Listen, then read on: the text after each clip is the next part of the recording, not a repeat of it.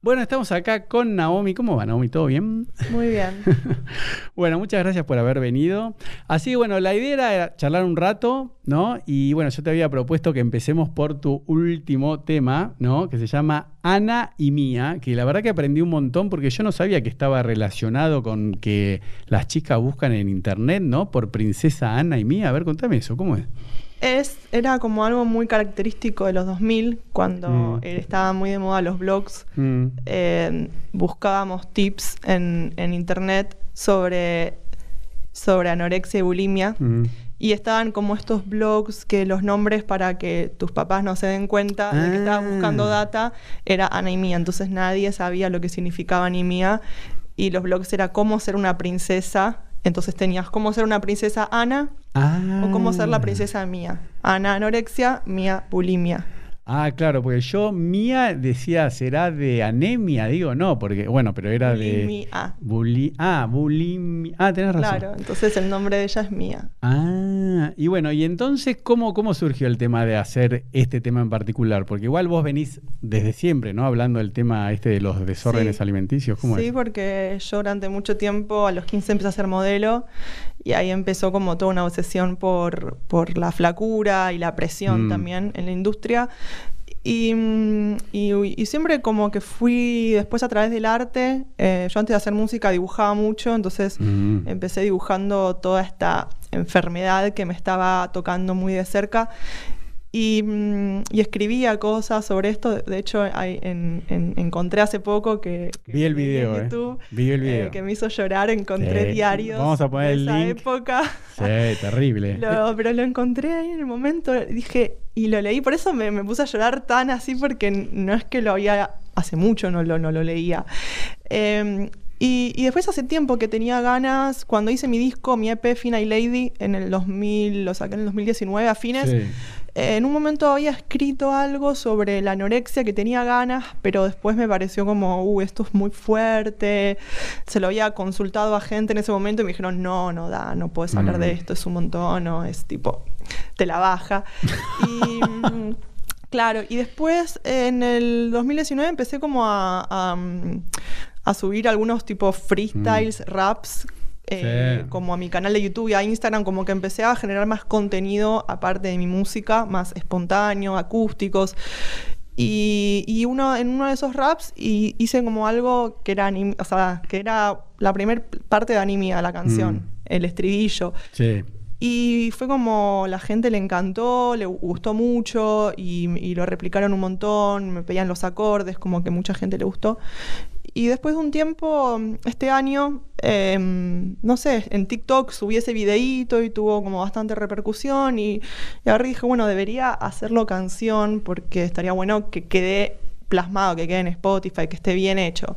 Entonces le escribo a mi productor, le digo, che, mira, quiero hacer pero tranca, como una, algo aside a mi música. Yo venía con muñequila, como toda esa Claro. estética. Eso Dije- después vamos a hablar. Dije, ¿eh? che, hagamos, hagamos este tema producido bien, pero nada más para, para subirlo, así nomás, tranca, no te gastes mucho. Y mi productor, Luigi Navarro, lo escuchó y me dijo, no, escúchame. Yo no voy a hacer algo tranca de esto, tipo, Mm. yo quiero algo pro, bien hecho, y quiero que hagas un videoclip de este tema. Me parece que, que está muy bueno. Mm. Y me propuso toda una cosa nueva de la música, algo muy distinto a lo que yo había hecho Eso. al principio. Claro.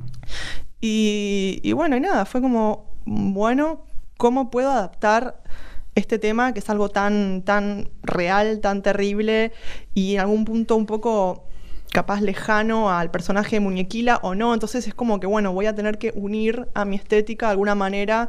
Entonces por eso elegí toda una cosa muy artística para el videoclip y como un, una pesadilla, algo también irreal en algún punto, ¿no? Porque los personajes que aparecen son irreales. Claro, porque en el videoclip hay tres personajes, o sea, una Sí. que serías vos, ¿no? Y después está Ana, Ana y Mía. ¿no? O sea, cada una, yo vi el video que explicás eh, la estética de cada uno. Pero tengo una consulta, ¿cómo, cómo se empieza a... No, fui yo que en- Ah, bueno, enchufé la Mac.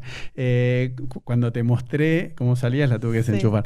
¿Cómo es el proceso? Que eso a mí me fascina, ¿no? O sea, ¿cómo vos primero hiciste la letra, ¿no? Hmm. La, la hiciste aparte toda completa como figura en la canción que yo está... primero hice, a- yo, mira, sobre ese tema en particular, escribí tipo en mis words de Mm. cosas que escribo, escribí tipo todo lo que me pasaba con la anorexia. Pero Mm. desde un lado también dije, ¿cómo puedo hablar de esto de una manera empática? Como a mí me hubiese gustado que me hablen cuando yo tenía anorexia. Como... Entonces dije, bueno, tiene que empezar, empecé escribiendo, sé lo que te pasa. Mm. Eh, como no te voy a juzgar, no voy a hablar de algo como, viste que capaz mucha gente habla sobre trastornos, pero desde un lugar de afuera, desde un lugar que no saben o desde un lugar también que señalan o de Claro. un lugar también que pueden llegar a dar tips, puede llegar a ser contraproducente. Y a mí me parece súper importante cuando tenés, como yo digo que, por ejemplo, an- anorexia y bulimia es en un punto una adicción, es una enfermedad, ¿no? Como, Sí. que, como que a veces te sentís muy excluida de la sociedad porque la sociedad te señala y te juzga Mm. O, o te tilda como de superficial o, o- o- o, no sé, como que te miran y te recalcan que so- estás muy flaca en vez de, de- de entenderte. Y también en algún punto eso hace que vos te quieras excluir, aislar y esconder todas las cosas que haces para que no te digan tipo, ay, ¿qué haces? No da". Entonces me parecía como, bueno, voy a empezar a hablar de esto de una manera como, sé lo que te pasa, no es una alergia a la grasa. Sí, sí, sí, como, sí. Como, como cosas muy internas, ¿entendés? Que, que, sí, que creo que en algún punto el tema trascendió más allá de la gente que tuvo esa enfermedad puntual, porque todos en algún momento de nuestras Mm. vidas nos preocupamos por el cuerpo y nos estresamos o vemos imágenes que nos influencian demasiado o estamos representados en la publicidad o en la moda de una manera que capaz no, no nos sentimos identificados. Eh, así que nada, escribí, escribí, escribí eso y después Pero eso que era como un no, blog, un posteo. no, cosas que yo escribo. Pero para vos. momento- para mí, que en Ah, algún momento las trabajo después para alguna canción. Pero si suponete, para entender, si Sí, fuese con esto. algunas rimas, rimaba No, no, poco. pero si fuese una hoja, ¿no? Sí. ¿Qué, impresa, ¿qué ocuparía? ¿Una hoja oficio, lo que escribiste para entender? ¿O dos hojas, Dos tres hojas? hojas, más o menos. Ok. Sí, pero de todo ahí, o sea, escribí mil cosas, mil... Y, y después cuando estaba haciendo esto, estas tipo secciones de raps Hmm. rápidos, porque viste que a veces la música te lleva mucho tiempo entre que Sí. la compones, la producís, haces el video, viste todo como sale en Spotify, toda la burocracia esa. Entonces a veces como, por eso hay artistas que sacan temas así en SoundCloud o, o- Sí. o, no sé, hay un artista Grimes que... Que, que en un momento sacó un tema tipo que era un demo, no estaba, lo sacó en YouTube así nomás. Y porque explotó, pegó. Como que tenía esa necesidad a veces de, de sacar cosas, ¿viste? No sé, yo todo el tiempo estoy produciendo Mm. cosas y a veces es como, necesito tipo sacar cositas porque si no Está es bien, esperar pero mucho. en este caso llamaste a tu productor, Después, hiciste después de un año. Lo, Ah, lo- eso te iba a preguntar. Yo primero subí un Porque esto subió a a- YouTube, a- subí como un rap a YouTube. Pero eso, a ver, para eh, ordenarnos cronológicamente, ¿cuándo fue que sacaste el freestyle? el 2019. Más o menos. para- Mitad. Mitad. Y ya estamos hoy en día, casi principio de febrero del 2021. Sí. Ponele mitad, mi- Mm. tipo septiembre, octubre creo que saqué, Mm. eso no me acuerdo. Y, y quedó ahí, quedó ahí. Y, y siempre dije, en algún momento tengo que hacer algo con estos freestyles, no sé qué. Pero había un- uno que te va a gustar que era A ver. sobre medio ambiente. Ah. No, que es, que es sobre, habla sobre. Fue toda la época que pasó lo del mm, lo del agua, bueno, como un, un par de cosas.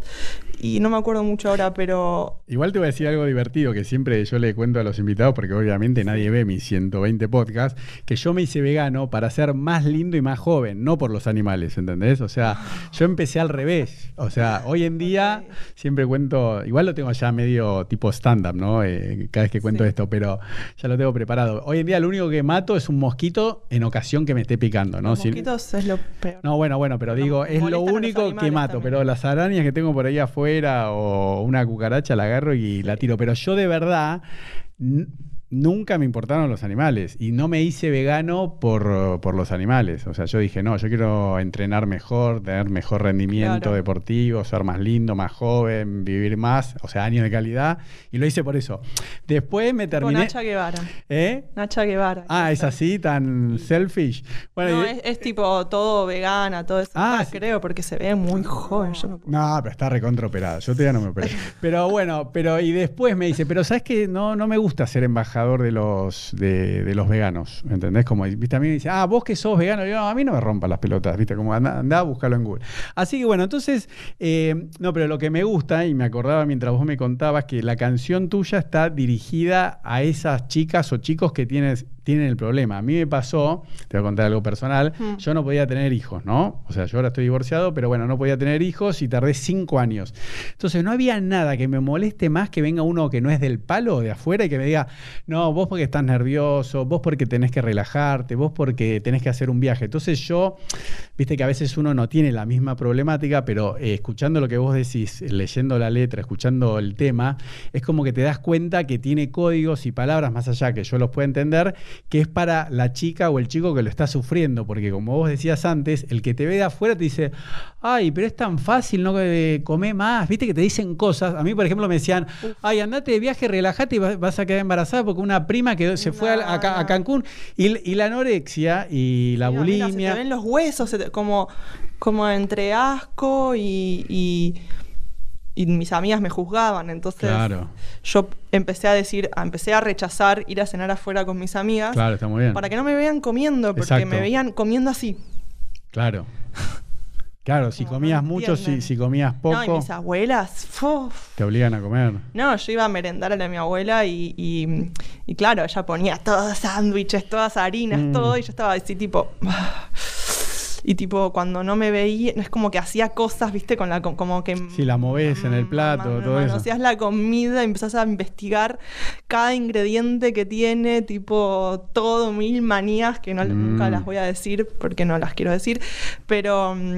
Y era como mi abuela, tipo, ah, se enojaba conmigo y le, vi- le decía a mi papá, porque tu hija es una, es una maleducada, ¿cómo va a manosear mi comida que yo hice? Y no entendía que yo estaba enferma, o sea, no es que lo hago Claro, de, de- pobre. Bueno, no, no lo hacía de malo porque nadie más que tu abuela que te quiera más, ¿no? Claro, Obviamente. encima, Pero bueno, las abuelas que te la quieren, que seas tipo, la bobe que siempre no quiere. me come. Tipo de tus amigas, a la más gordita era la preferida de mi abuela. como- Bueno, pero eh, después vamos a dejar el link y después quiero que hablemos un, un minuto, va, 5 o 10 minutos de un video que, que compartimos. Mm.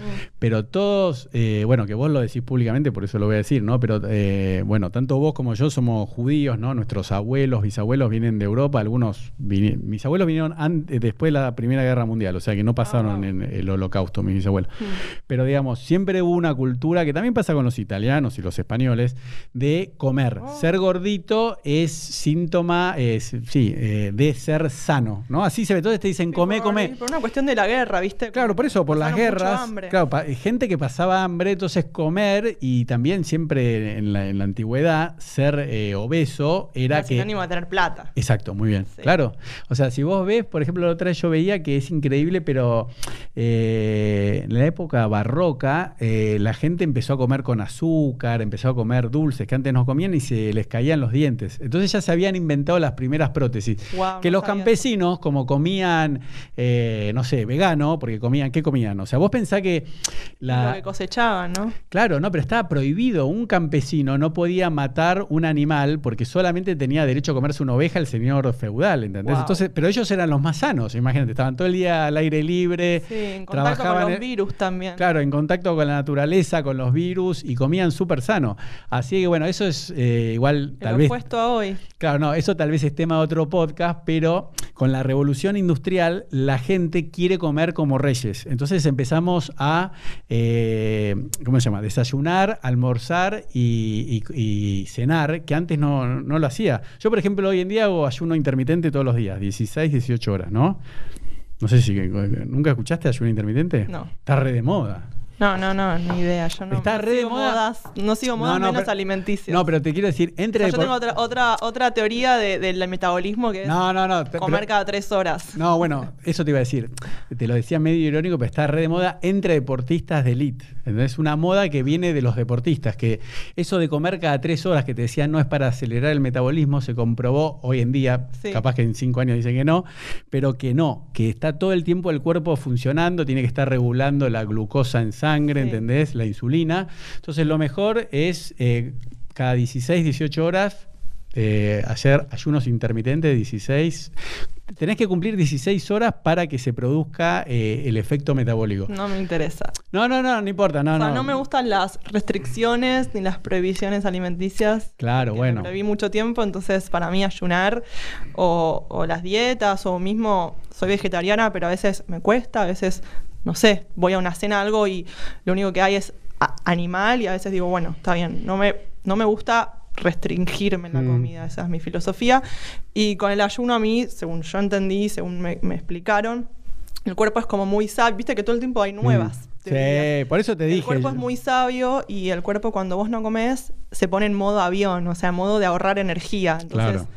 la gente que piensa que ayuna, como hay gente, no sé, yo tengo amigues que de repente quieren bajar de peso y están un día sin comer y para mí es absurdo. No, no, eso como- es una locura. es no, tipo, no, no, vas a bajar de peso por no comer durante un día porque tu cuerpo no gasta, no gasta energía. No, no. Yo igual, eh, por eso, igual después te lo explico cualquier Bueno. cosa. eh, igual lo buscás vos en Google, pero yo, por ejemplo, yo en la ventana que, que como, ¿no? Yo, por ejemplo, dejo de comer a las 7 de la tarde y hoy rompí el ayuno a las 12 y media.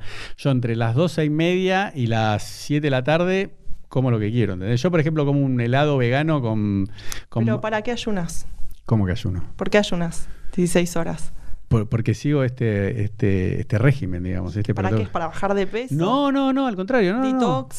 Eh, ¿Qué no, no, no, por eso te digo. Cuando... ¿Cuál es, cuál es el, el objetivo? No, eso te iba a decir, no hay objetivo, porque yo tengo un, un- un estilo de vida que no hago dieta, ¿entendés? O sea, yo como Pero vegano. restringirte es una No, no, dieta. no restringo, no, no restringo. O sea, no comer es restringirte. no, hay un momento que no como. 16 horas. Sí. Es un montón. Pero no sufro, no, para nada. Pero bueno, después lo tenés que leer ¿Pero y. por qué? ¿Eh? ¿Por qué? ¿Que es una secta, una religión? No, una no, no, no, no, para nada. No, no. Lo que pasa es, es, o sea, como vos no lo conocías, capaz que al principio te choqué un poco.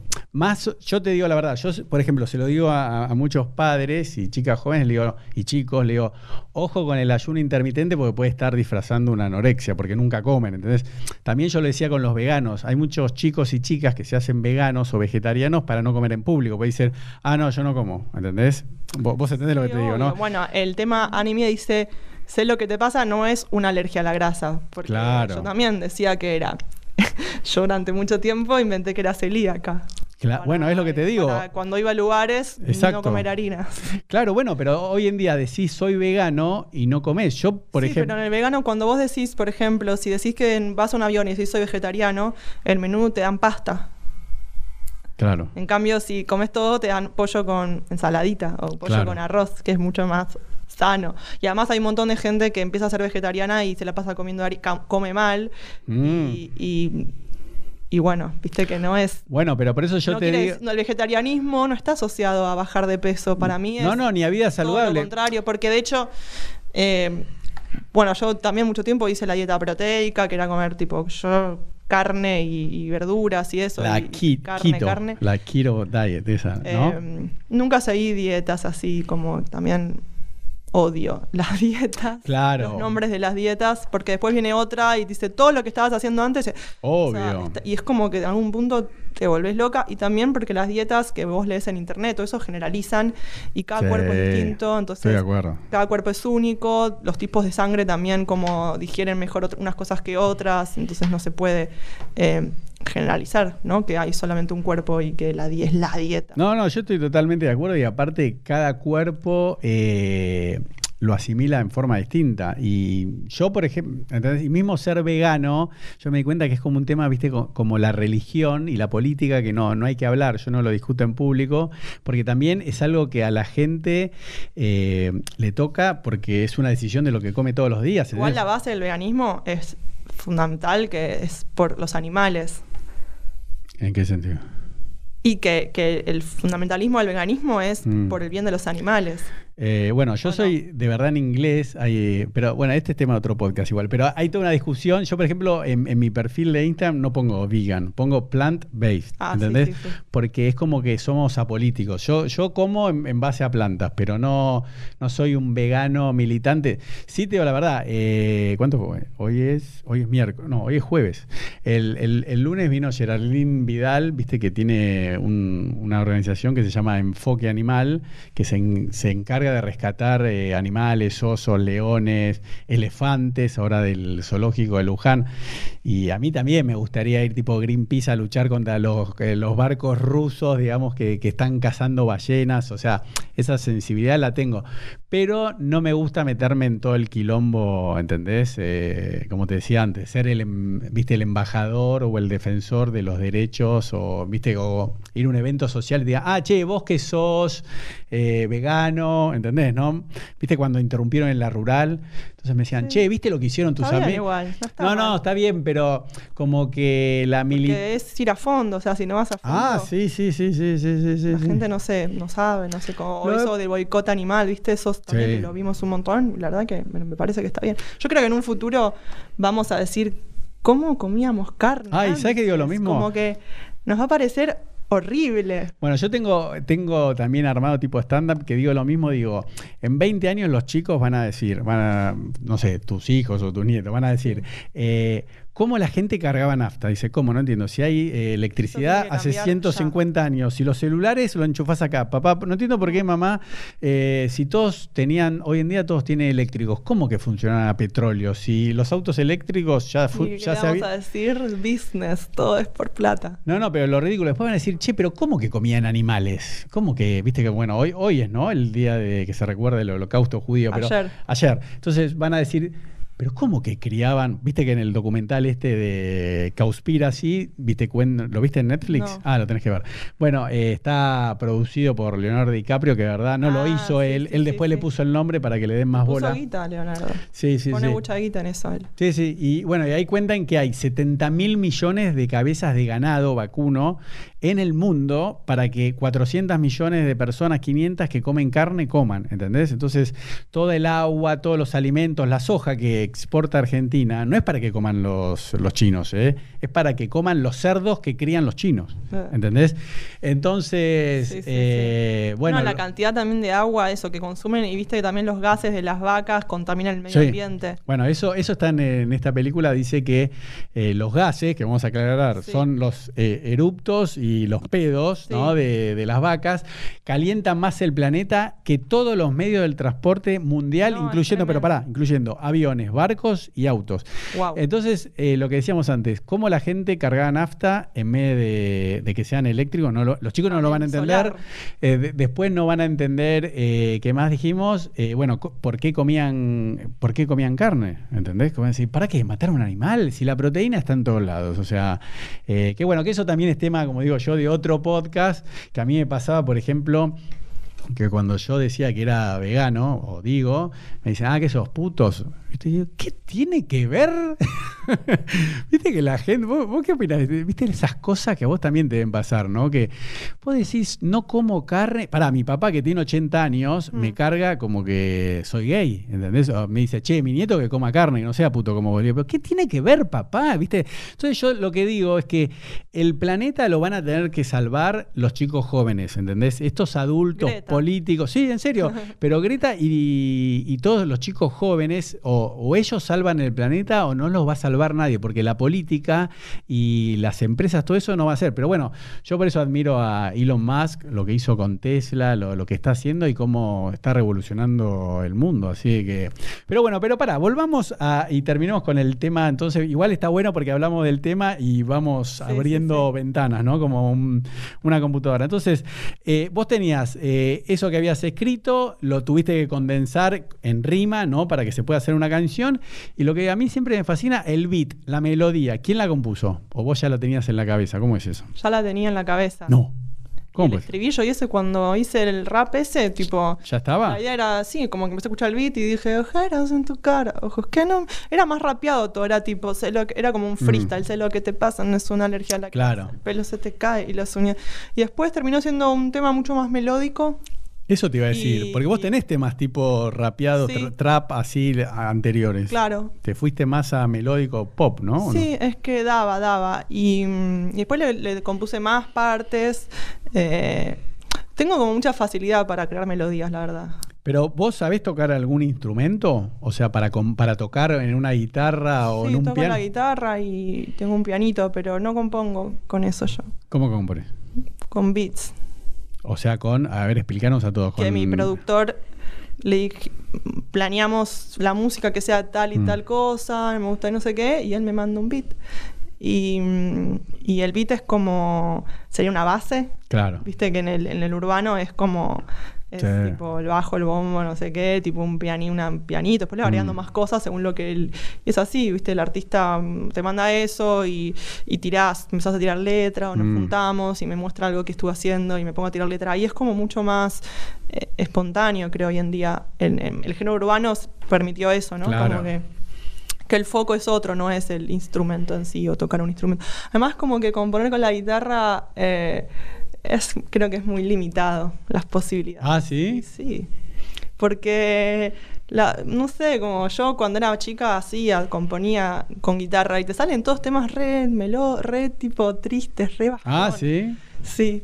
Y- Qué bárbaro. Sí, porque también te, te, te condiciona mucho a cantar lo que está tocando en los acordes. Mm. Eh, igual está buena la guitarra para, para trabajar sobre un, un tema, por ejemplo, no sé, tengo que mejorar para cantar un tema y está bueno saber tocar la guitarra porque estás tocando la nota con tu Mm. voz y con las manos. Entonces, Mm. para eso está bueno para un cantante. Sí. Pero para componer, no, no, no me gusta. No, no sé si conoces a Howard Stern, el host de radio de Estados Unidos, uno muy famoso, uno de rulitos. Howard Stern. Howard, Howard Stern. Ok.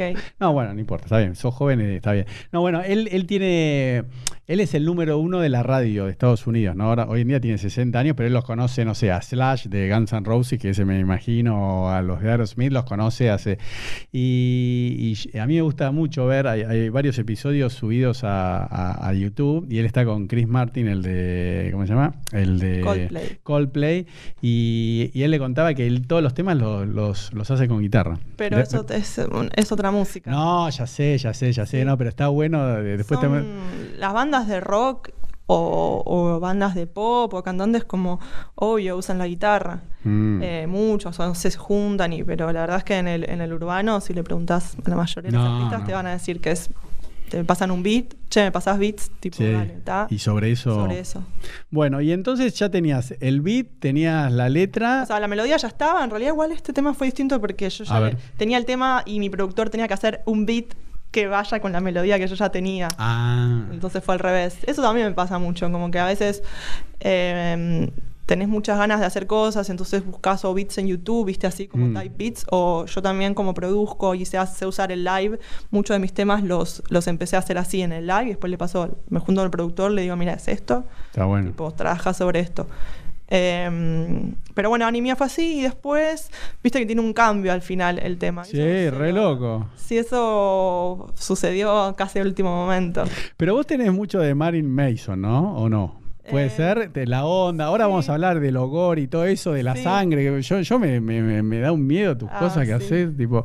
Pero ahí es cuando, ¿no? Cuando al final cambia todo. Ahí me, me pareció re Marilyn Mason, ¿no? Sí, sí, Re me loco. gusta, me gusta y me gusta el género del terror, el gore. Mm. Eh, la verdad es que me gusta mucho. Ah, ahora, ahora me vas a contar. Entonces, para, para cerrar, entonces eh, el tema, bueno, entonces ahí te vas, una- vas al estudio, ¿no? Grabás ahí en, un, en un estudio y ya sabías que querías hacerlo con videoclip, ¿no? Porque viste que a veces pueden poner el video lyric, ¿no? O sea, un video con, Sí. la, can- con la letra, no. Vos ya sabías que esto tenía que tener un video para que tenga Sí. fuerza, ¿no? Sí. Sí, la verdad es que sí, me costó mucho pensar el video porque mm, como la letra es tan literal Mm. Y no quería caer en lo obvio, era como, es algo delicado también, o sea, fue, un- fue un trabajo que me llevó mucho tiempo desarrollarlo y, y con el equipo, con, Mm. con todo mi equipo que, que está conmigo y con los directores y con, con el director, la, la- mi estilista, que es con la que, con la que planeo de cero, o sea, todo es como, Mm. primero es tipo mi estilista, Ah, a ver, ¿por qué primero el estilista? Porque mi estilista... ¿Qué es un estilista? No entiendo. No, no es el peluquero, la no. peluquera, es... La estilista, mira, yo te cuento desde mi eh, experiencia trabajando en el exterior Ah, con verdad, porque grandes vos- marcas. Claro, cómo perdón. trabaja un estilista afuera, porque a veces se confunde Ah. el trabajo del estilista acá, porque yo que he trabajado de los 15 acá en moda, a veces el estilista, que es el que te arma la ropa, tipo van y buscan conjuntos de ropa en marcas, traen y te arman el conjunto Claro. y eso es su trabajo y punto. Pero el estilista en realidad es mucho más que eso. ¿Qué es? A ver, para que Y entendamos... por ejemplo, no sé, en Valenciaga, eh, la o sea, tienen una estilista fija como ya de siempre, María Melisa V, eh, en su época, cuando estaba Nicolás Gesquier, que era el, te cambian todo el tiempo los directores Mm. de las marcas. Mare- María Melí vivía en, en Nueva York y, y, Valen- y Nicolás Gesquier, Valenciaga estaba en París y la volaban una vez cada dos semanas a París para tener un meeting que estaban armando la colección de invierno, otoño-invierno, tienen un meeting y la estilista está desde el desde el cero, ¿entendés? En el no, proceso. no entiendo nada, la verdad. Por- porque si Valenciaga una, una arman eh, sus vestidos, su Sí, ropa. Pero, pero el, el diseñador es el diseñador, diseña las prendas, pero necesitas una estilista, una cons- fashion consultant, Ah. una consultora de afuera que venga y te, y te le dé como una, un marco a todo, ¿entendés? Ah. Te hace un, adva- un advice. Sí, sí, sí, sí. no, no Em, y, y después, cuando haces tu desfile, la estilista se encarga de la estética de todo, desde cómo tienen que estar peinadas las modelos, cómo tiene que ser el casting de las modelos, cómo tiene que ser el maquillaje, eh, cómo luquear todo, ¿entendés? Como, pero estaba desde, desde el primer paso, desde, el- desde que se crea los bocetos de la colección. Bueno, entonces volviendo a lo tuyo, Yo la estilista una está, estilista, antes de hacer el videoclip, ya pensás en tu Yo con estilista. Alfonsina trabajo hace mil, hace un montón, Sí. y con ella es como mi consultant, o sea, mi advisor. Claro. Y, y yo siempre voy y le digo, che, tengo este tema, quiero hacer no Mm. sé qué, tipo, pensemos y empezamos a, a cranear un montón de cosas. Para mí, Alfonsina es la primer, es tipo mi mano derecha en, Mm. en la estética. ¿Qué edad tiene Alfonsina? Eh, Más o menos. Cuarenta y pico. Ah, no, está Sí. Eh, pero ella tiene un ella tiene un local que hay acá vintage de ropa de segunda Mm. mano vintage o cosas eh, muy increíbles es el, es el lugar de vestuario número uno de todas las productoras eh, de Ah, cine ¿sí? de series de músicos Ah, de mirá qué todo, copada. sí. Porque- y también reali- realizamos muchas cosas Mm, Porque vos te hiciste ropa, eso lo vi en el video de. YouTube, ¿no? La pollera esa con Sí. los dibujos que pusiste. Eso lo pensaste con ella también. sí Ah, bueno. Bueno, entonces tenés la estilista que también tiene que ver con la estética del video que vas a hacer, es ¿no? como mi, mi sí mi, mi, mi ad- advisor Bueno, perfecto. Sí. Y ya lo te. Eso entre las dos charlaron con esos tres y personajes que iba a ver. meeting con, con la productora Mm. eh, Nocta, que yo ya había hecho un videoclip con ellos, y me gustaba mucho cómo trabajaban porque son de cine. Sí. Y a mí me gusta trabajar con gente de cine. Ah. Porque me gusta hacer películas en los videos. Ah, me gusta mucho lo cinematográfico, además todas mis Mm. referencias son cinematográficas. Mm. No me gustan los videos tipo cantando a cámara, ¿viste? Ah, no. No. Ya te vi, ya me. Me gusta crear un universo, un mundo y con ellos laburé muy bien y, y son muy mucha referencia. Además al director, el director le gusta mucho el cine de terror, Ah. así que iba perfecto. Bueno, y entonces, ¿y en cuántos días? O sea, el tema, eh, que, ¿qué lo grabaste? ¿En un día se graba el- la, la voz, digamos, en el Mm, estudio? ¿Cuánto te lleva eso? Sí. Y- Sí, eh, a veces regrababa, no, después regraba- regrabamos cosas, ¿viste? Pero Mm. justamente y Mía fue como grabarlo lo más puro posible Mm. y, mm, y como que se note como cierta debilidad en la voz, ¿viste? Como, como no sé, como que, no sé, como que me quiebre por momentos, como que fue Mm. bastante, ese, justo ese tema fue como bastante fácil de grabar. Bueno, ¿y el video cuánto tardaron en hacer? Un día. de Un día también, ¿no? Pero toda, la, toda una noche fue. De 7 de la noche a 7 de la mañana. ¿Y eh, fue en una sola locación o en Sí, en varias? una casa En medio una casa, ¿no? Sí. ¿Dónde está esa casa? Está en Villa Crespo. ¿Y cómo la consiguen abandonada? ¿Cómo haces? Porque se, se alquila para producciones, porque la... Ah. Claro, ellos, ellos tienen loca o sea, consiguen locaciones. O sea, una productora de videoclips eh, tiene como está el director, el director de fotografía, que para mí es súper importante, Sí. porque yo soy muy obse con la luz. Claro. Eso me meto mucho de experiencia también. Eso te iba a de- decir. Sí, de cosas que decía. Y además, cuando es muy importante el vestuario, el maquillaje y el arte, Mm. que me pongan una luz roja y me ilumine todo de rojo, yo me muero. Entonces, siempre estoy tipo atrás del DF, Sí. como. Mirá, yo tipo bueno. quiero sí o sí luz blanca, luz así, luz así, tipo, es como, este es el vestuario y este es el arte, tipo, primero está eso. Sí. Ustedes, tipo, tienen que basarse en eso. Em, Ah, pará, y lo que no tenemos que hablar, que bueno, después vamos a hablar un poquito de toda tu carrera. ¿Cómo, cómo se dice lo que dibujas? O sea, te, ¿cómo se dice? Eh, de artista que dibujas, ¿tiene un nombre específico lo- los que pintan dibujando? ¿No? visual, ¿Eh? plástica. No, no, no sé, digo, porque no, no sos eh, pintora, digamos, porque no pintás con, con óleo, digamos. o Pinto sea- con óleo también. Ah, también. Sí, pero no es lo que. Bueno, pero haces esos, bueno, vos siempre Sí, contás ahí que tenés el sketchbook, ¿no? Entonces, vos, para eso, eh, para eso era facilísimo hacer, eh, digamos, eh, lo que se ve mucho en moda, que vos haces muy bien, en los figurinas. bocetos de, de Mía, ¿no? Sí. De Ana y de vos, ¿no? O sea, el vestuario, todo eso te sale de, ta- boceté. de taquito, como decimos en Argentina, muy fácil, ¿no? Y es que para, la, para diseñar vestuario es fundamental, me parece Claro. que está bueno partir en eso. También lo que se hace mucho, porque yo como trabajé como modelo y, y estuve mucho tiempo en Valenciaga, ahí Hmm. eh, lo que se llama eh, fittings o looks, que es como que, Claro. como que tiene una modelo fija, y que ahí se lo subí en mi, en mi video en YouTube. Como Lo vi. Una modelo fija que Ah, ahora pega la- vamos. La, ropa en vos, y yo estaba tipo, entonces yo ahí miraba todo lo que hacían y a veces agarran como un maniquí. Una tela o también van y compran mucha ropa No, pero vos dijiste que eras la dan un- vuelta y empiezan a, a, a- sí, un maniquí viviente. Muy bien, ¿cómo sabías que iba a decir? Porque lo dije. Claro, entonces yo, hello, Naomi, van, Igual- me prueban todo a mí y empiezan a no, la cantidad de veces me han pinchado, tipo las costureras las odiaba, era como, puta madre, tipo. Bueno, pero pará, Y- vamos a era terminar. como, y, a, y a partir de eso crean siluetas Sí. en el maniquí o en mí y después hacen los figurines, como Claro. están todos dibujando ahí lo que vieron Ah, qué bueno. y sobre eso trabajan. Es muy interesante. Bueno, que vos hacías eso, ¿no? Que en, desfiles, ¿no? Vos eh, hacías esos figurines Sí. de, ¿no? De chicas que estaban en la pasarela, Sí. ¿no? En, o- el backstage yo en el estaba backstage. Sí. Bueno, eso ya vamos a hablar. Bueno, entonces para terminar con el tema. Entonces se grabó eh, y lo publicaste hace poquito. Estamos en febrero de En 2021, en diciembre. Y, y bueno, Me y salió. Justo, la, justo me agarró, fue como, uh, estamos terminando el año, ¿qué hacemos?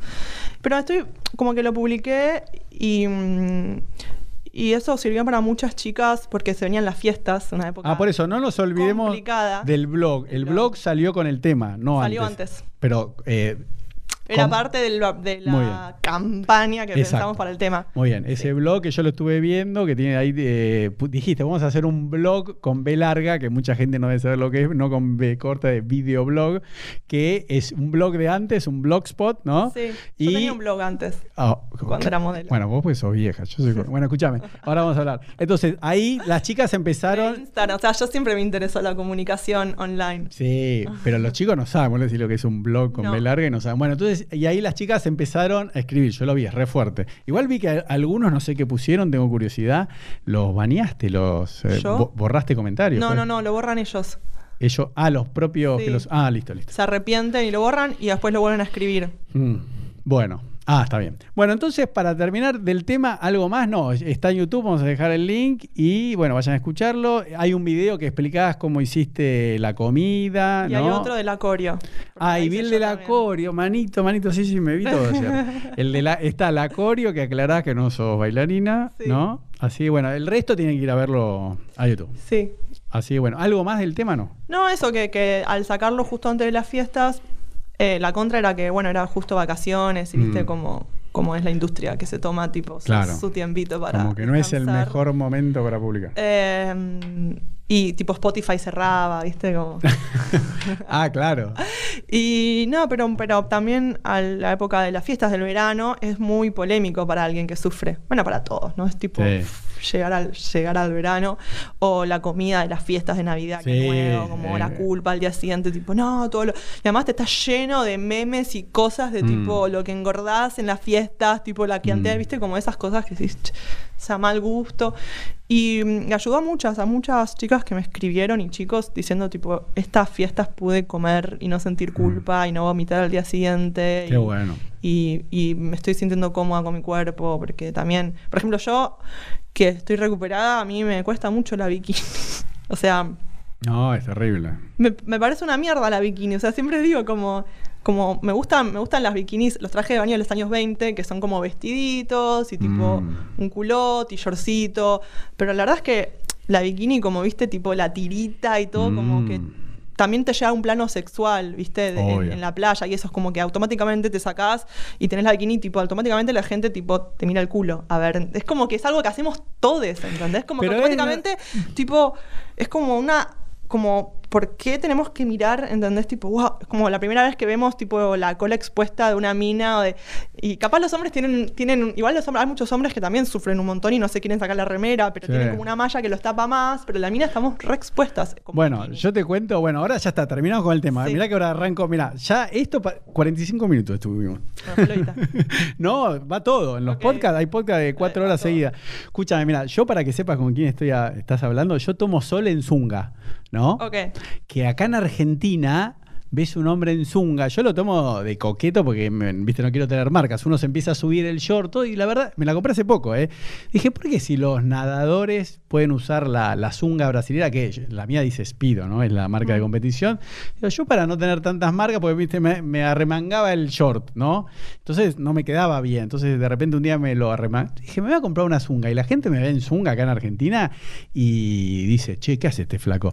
Pero digo, viste que también eh, hay todo un tema con, con, la, con el traje de baño que las mujeres, a mí por ejemplo, y no lo digo machistas, están muy expuestas. Por ejemplo, yo veo, si te ves, bueno, hoy está nublado, pero vos ves acá abajo, todas las chicas están en colalés. Y yo digo, Qué, qué, qué bárbaro, ¿no? Que tengan que exponerse tanto, ¿no? Con los trastornos que puede traer a las Mm. chicas con la alimentación, de que tienen eh, eh, esa presión de que tienen que Sí. mostrar todo, que uno puede estar como más recatado y no poner una malla más enteriza, pero tal vez tiene miedo que la carguen porque está muy tapada, Sí, ¿no? si usa malla enteriza es tipo porque, ah, la gorda usa malla enteriza, ¿entendés? Mm. Como, yo uso malla enteriza, a mí me- la verdad es que, que a mí la bikini no me gusta. No me gusta Mm. la forma de la bikini.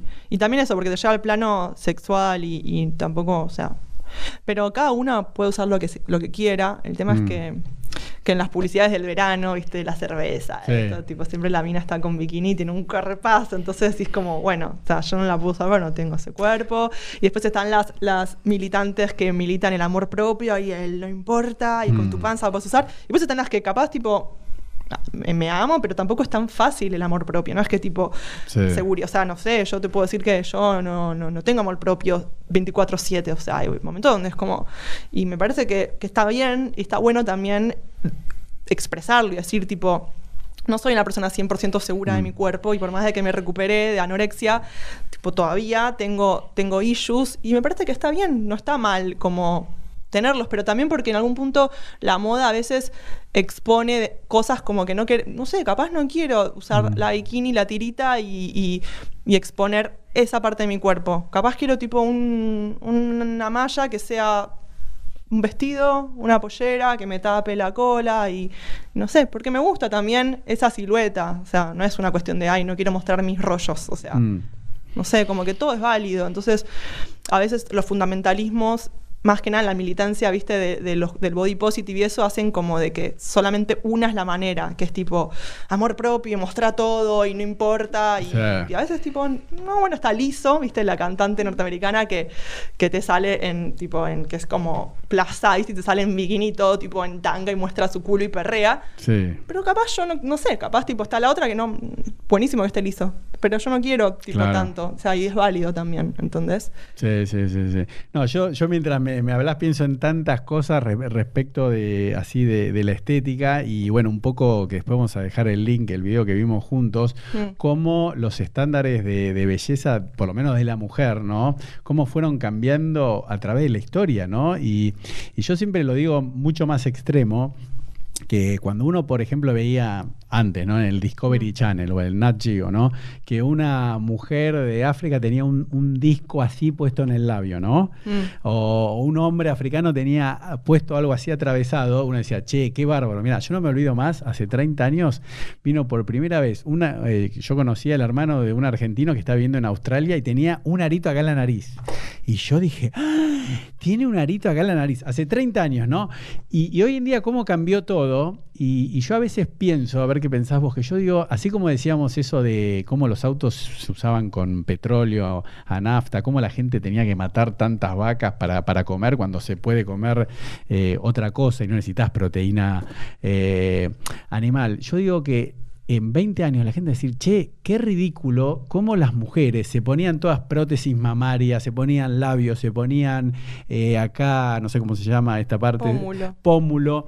Y no, no sé qué pensar. Yo digo, si una mujer se siente bien y le hace bien estéticamente y va a estar mejor psicológicamente y se va a sentir más segura, obviamente yo no soy quien para decir Claro, cómo... pero ¿qué la lleva a...? Exacto. Lo que la lleva a esa, ese, ese es el punto Ah, estamos de acuerdo, ¿viste? Porque yo a veces cuando Sí. expreso se enoja, le digo, no, pero... Sí, sí, porque dicen, ay, pero deja que se hagan lo que quieran, tipo... Obvio. Igual también después está la otra parte que, porque a veces, no sé, yo alguna vez he puesto algo como en contra de las cirugías plásticas, estéticas, y claro, después está la parte que es el cambio de sexo, que en ese caso sí, ¿entendés? Es- Sí, ese tema eso, de... eso es otra cosa, no es una Otro cuestión estética, es una cuestión de género. Claro. Y yo le decía, pero yo no estoy en contra de eso, o sea, yo estoy simplemente diciendo que, que todas las imágenes que vemos y eso Mm.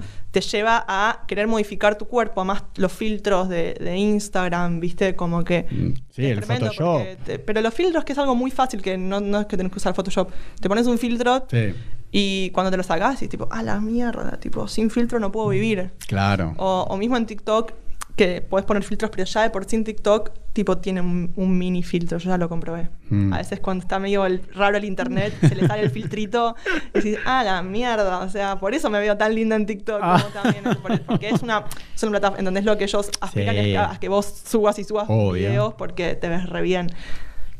Pero bueno, pero tú estás de acuerdo conmigo que hay como una presión de, alcanzar un, un mo- un modelo de belleza que nunca se sabe quién lo impone, ¿no? Porque La moda. Claro, pero ¿qué es la moda? Porque la moda es como, viste, como si fuese los Illuminati, viste, que, viste. Son. No, no, no, pero digo, pero hay como, a, a mí no, hay complots, ¿no? Pero digamos, ¿quién mató a Kennedy? Pero digo, eh, la moda Sí. Es algo fluido que se va armando, pero no es que hay cinco personas que dicen Sí. vamos a dominar. mirá, No. yo te explico. ¿Quién es? Y Karl Lagerfeld era uno, murió. Ah, lo tengo ahí anotado. Yo, que, yo quería que hablemos. Una, una- un issue así. Eh, Valenciaga, que yo laburé, tenía una- como una. Te digo, las marcas que marcan. Hay diseñadores y marcas que marcan tendencia, que son. que generalmente es en París donde se genera la tendencia. Sí, pero no están de acuerdo entre... Por ejemplo, hay una, una mm, colección, me acuerdo de Louis Vuitton, porque Sí. yo no, yo había hecho Marc Jacobs en New York y Mm. Marc Jacobs en ese momento era el head designer de Louis Vuitton. Claro, Entonces, sí, sí, después me volaron a, a París para, para Louis Vuitton y era como, mira, la verdad es que esta temporada los vestidos todos son muy chiquititos y vos tenés espalda grande, entonces Mm. no van en vos. Claro. Entonces, ¿qué hacen? Como que los vestidos son todos así, minis, porque esa temporada se usan cuerpos así de espalda chiquita. Petit, tipo. Pero porque lo marca la moda, porque los vestidos fueron hechos para chicas con espalda chiquita. Entonces después, eh, Louis Vuitton hace su desfile y pone de tendencia los tacos mini así. Mm. Todas las otras marcas, después en New York, después todos Zara, Topshop, eh, Mm. todos replican eso. Después llega Argentina y todas las marcas replican lo que vieron ahí Mm. porque replicaron lo que vieron en Vuitton y llega todo el mundo, ¿entendés? Porque porque Marc Jacobs decidió que esa temporada quería los sacos así, que solamente le iban bien a las chicas con espalda chica. Está bien, pero Marc Jacobs, ¿no? Que yo lo o conozco. la moda de, de, Sí. de- de, mm, eh, en un momento también se puso, como Marc Jacobs también puso de moda tipo los 60s, que yo hice ese desfile, que tipo era, mm, era mega, el tiro muy bajo. Sí. Después lo replican todos y él mostró que para usar tiro bajo tenés que ser hiper flaca y, y panza chata. Entonces, digo, la ropa, como que estamos mal porque los diseñadores deberían diseñar a raíz de los cuerpos que ven de la gente en la calle, pero es al revés. Es como que aspiran a que la gente modifique su cuerpo para poder usar la ropa que ellos quieren eh, que diseñan. Hmm. Porque si no estarían usando modelos de cualquier tipo, no existiría esto de las medidas de la modelo, la altura, de todo. Estarían, no, no, no habrían requisitos para ser modelo ni de edad, ni de peso, ni de medidas, ni de género, ni de color de piel. Sí, lo que pasa que me parece, y no, no, no es una defensa, pero como que la, el preta portero o, o la eh, alta, ¿cómo se dice? Al- Costura. alta costura eh, necesita como de, de la mujer estilizada. No, error. ¿Vos decís que no? No. Te hicieron creer eso. No sé, yo, yo a- acá estuvo... Porque nos hicieron creer de que, de que para lucir tipo de eso, de que como las, como la- los más, tipo las reglas de la moda, como si sos flaca, alta, puedes usar esto. Si sos petiza, no uses acampanado, jeans así porque te va a hacer más baja. Si sos no sé qué, Mm. usa shorts grandes para que te haga ver la pierna flaca. Si sos gorda, no uses rayas eh, horizontales porque te hace ver más ancha y no uses colores. Es como todas las reglas, ¿entendés? Nos hicieron de creer de que ver una pasarela con una mina hiper flaca, alta, luciendo un vestido de alta costura es tipo, wow, ¿entendés? Y decís, esto tipo una gordita le va a quedar mal, pero porque nos modificaron la, la visión de que es como lo que es lo bello, ¿entendés? Después, por eso a mí me gusta el gore y lo grotesco, porque Mm. lo grotesco en el arte viene como a, a contradecir todo lo que está socialmente visto como lindo y te muestra tipo, no, lo feo, Mm. tipo, mostremos lo feo y lo grotesco y todo así como, y no sé, el, el gore, el terror como para, para decir tipo, qué es lo lindo, ¿no? Claro, lo que pasa es que eh, vo- vos eh, lo dijiste en uno de los videos que vi, pero en eso, a ver, hay toda una discusión, ¿no? Con las, eh, las modelos extra large, ¿no? Ah, ¿Cómo las llaman? sí.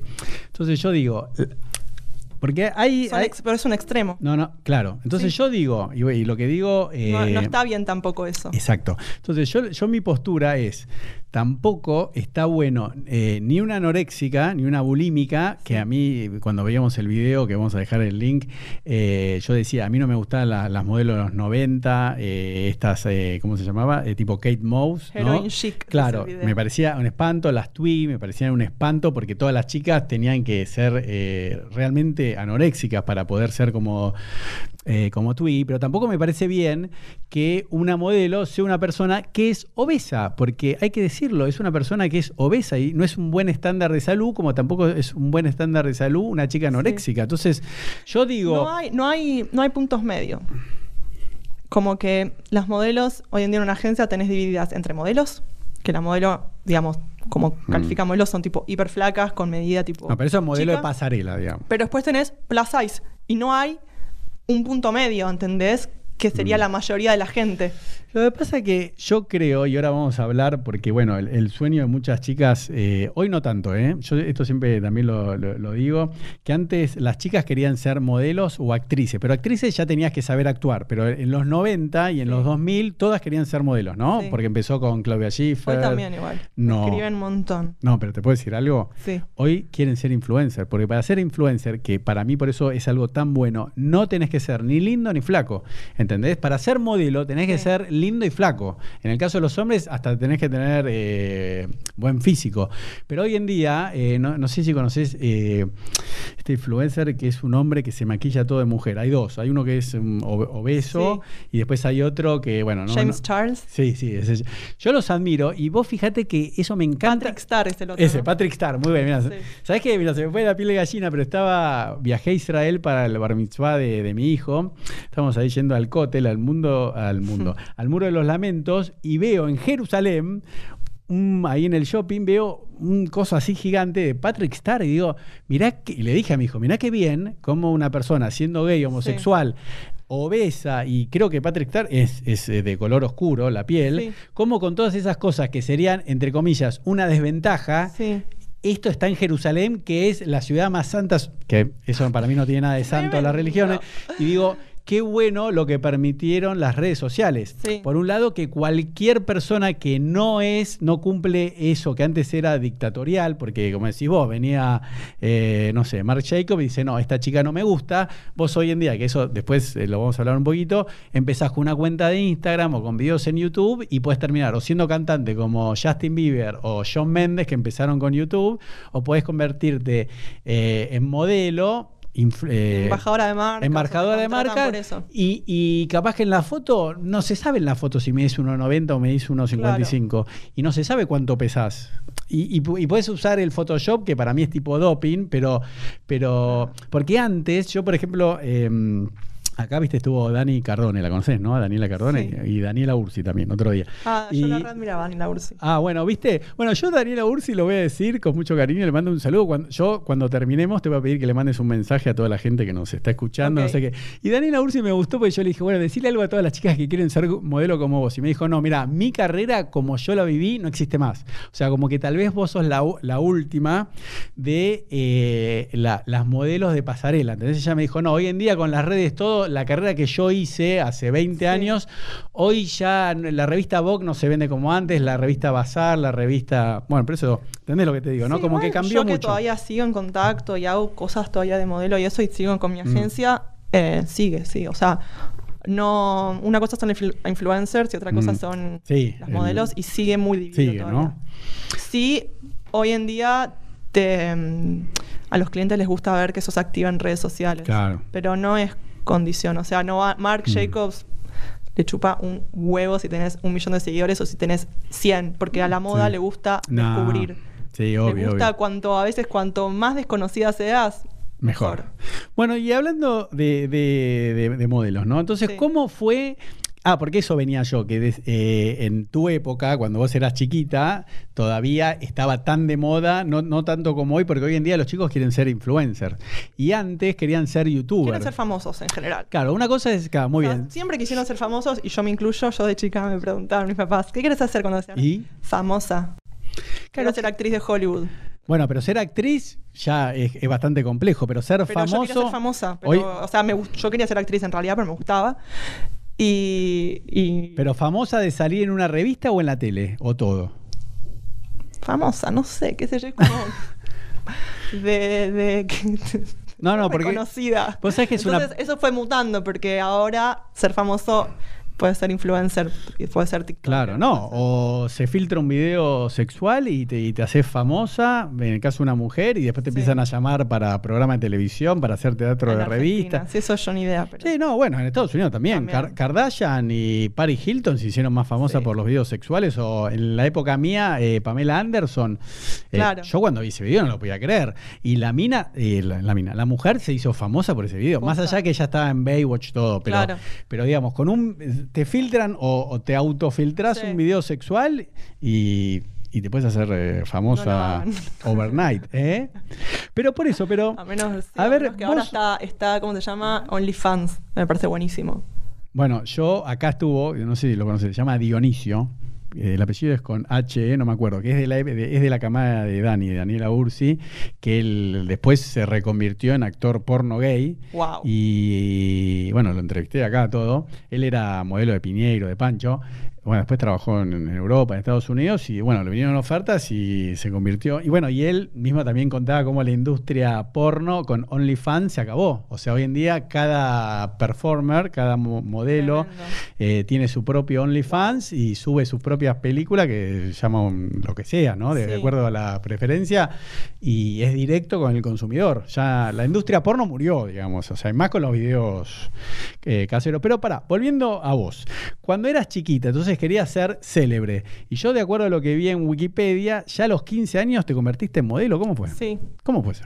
Me pararon en Miramar. Ah, tómatela, eso es mentira. Te juro, parece que me lo inventé, pero es la típica historia. La típica historia. me ¿Pero quién? en la playa. A ver, ¿quién te paró? Porque... La eh, gente de Daniela Ursi. de- ¿Cómo de Daniela Ursi? La, que la, la booker de Daniela Ursi. ¿Cómo se llama? Rochi García Torres. Ah. Una agencia que se llamaba South American Malls. No existe más. Ah, sí, sí, sí. La- la- la- la- la- Después se la- llamó Rebel Management. Claro. Y después yo me pasé a Pink. Porque uno de los bookers se abrió Pink. Ah, ah, con ok. Milagro Schmoll. Yo igual em, llegué después. Pero Pink es de acá de Argentina o de, es de de acá? acá. Bueno, entonces sí fue la típica historia. La típica. ¿Y vos no- cuánto medís? 1,76, 77. Ok. ¿Y para pasarela estás bien? No. ¿Pasarela europea americana? poco baja. ¿Sos baja? Sí, pero ¿Viste? era igual. Nah, Pero para unas, para algunas marcas era baja. Para Louis Vuitton fui baja y, ancha de, de espalda. El otro diseñador que me dolió mucho no Qué hacerlo también era mm, Yoshi Yamamoto, no sé si lo conoces. Sí, sí. de nombre. Bueno, yo siempre lo admiré muchísimo. A mí me- de mis favoritos. Y me encanta, me encanta. A mí me encantan los japoneses. Y, mm, y yo siempre iba al casting, se me llamaban y me, me llamaban al callback. El callback es vas al casting, te ven. Además, es tipo, el lugar de Yoshi Yamamoto en París es tipo muy japonés. Como que llegabas y tipo te hacen sacarte. Yo obviamente iba con tacos para parecer más alta. Y es tipo, llegabas a los japoneses, a Yoshi. Y a ICA Miyake, yo desfilé para ICA Miyake. Es tipo, fuck, ahora sí, tipo, te van a ver tu altura de verdad. Te hacen sacar los zapatos. En, por ejemplo, algunas, Marc Jacobs te, hacen Pero sacarte perdón. te, va- te dan toallitas antes de entrar a verlo, te hacen sacar todo el maquillaje. No, pero una pregunta, profesora. ¿Lo de los Sí. zapatos es por la costumbre japonesa que no entran a las casas con los zapatos o para verte la altura Para ver la real? altura. Ah, no, no, pero viste que los orientales se sacan los zapatos Sí, para entrar a las... A mí me ha pasado que... Sí, yo en todos lados, en Tokio, en todos lados. ¿Viste? Sí. Te tenés que sacar los zapatos. Y, y bueno, y, y siempre me llamaban al callback, que como, ¿Qué es callback? como en la actuación, en todo vas a un casting, quedas preseleccionado y Mm. te hacen una segunda llamada. Mm.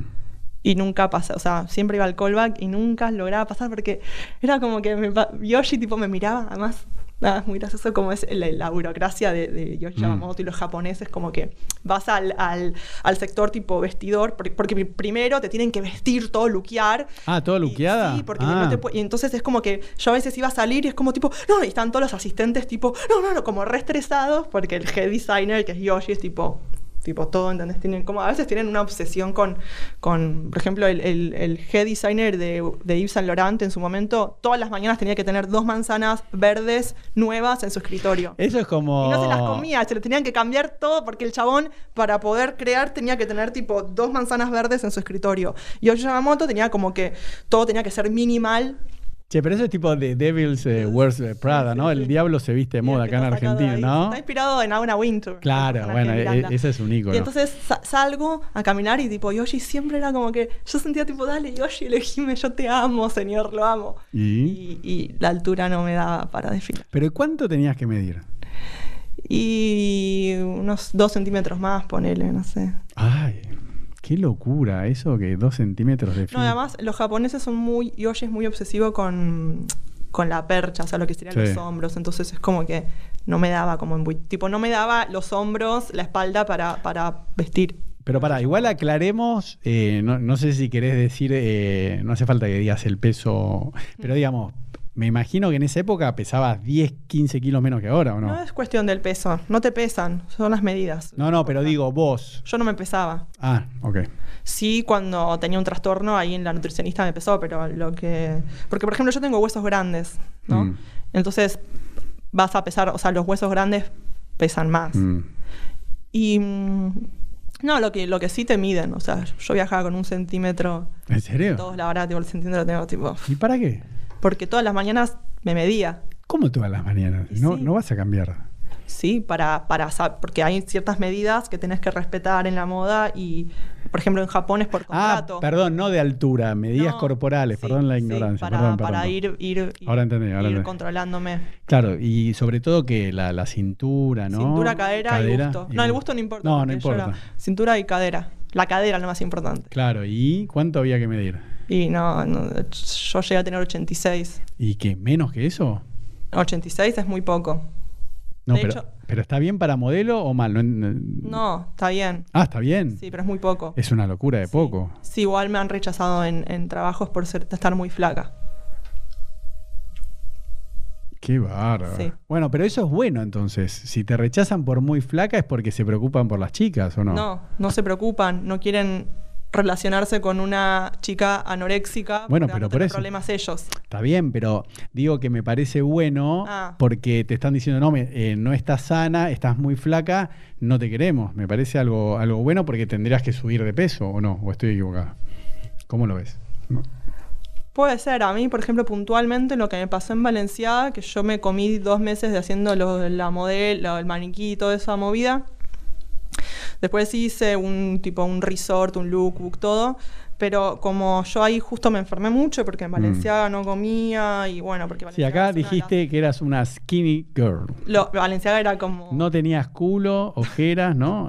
Esto es lo que dijiste vos en el video. Era, era la, mar- la marca en París tipo que se sabía que le gustaban las chicas hiper, hiper flacas. Eh, y vino mi papá a acompañarme a hacer. Yo estaba en Buenos Aires y tenía que volver a París para hacer las fotos de Valenciaga, Mm. De otoño, invierno, no me acuerdo qué. Y vino mi papá, me acompañó. Y, y me acuerdo, yo estaba haciendo, en el, en- haciendo las fotos de Valenciaga y entonces mi, mi viejo, tipo, Mm. se iba a pasear por París y una vez Sí. cayó a, a, Valenciaga y me abraza porque era como en los archivos de Valenciaga en París, tipo re special y cayó él y tipo él es fotógrafo. Y cayó y tipo agarró la cámara y empezó a sacar fotos como que le parecía tipo wow y vino tipo corriendo la, la, la asistente ahí dice tipo no, no, no y yo tipo dije ay no, qué vergüenza mi papá y, y, y se ve que se enteraron, se enteraron porque, porque la agencia les contó como que yo estaba tipo enferma y que estaba por eso estaba me acompañaba mi papá Mm. Y, mm, y después de ahí no me llamaron más. Uh, pero ahí qué edad tenías en ese momento? 19 recién cumplidos. ¿Y cuándo fue la primera vez que viajaste a Europa o Estados Unidos para modelar? A los 18. Antes viajé a. Estuve en Brasil cuando tenía 16, 17, viajé a Chile, Perú, Brasil. O sea, mi Mm. primera experiencia así de Fashion Week importante fue en San Pablo y Río de Janeiro. Mm. O sea, al lado de lo que es Buenos Aires, Brasil Claro. es.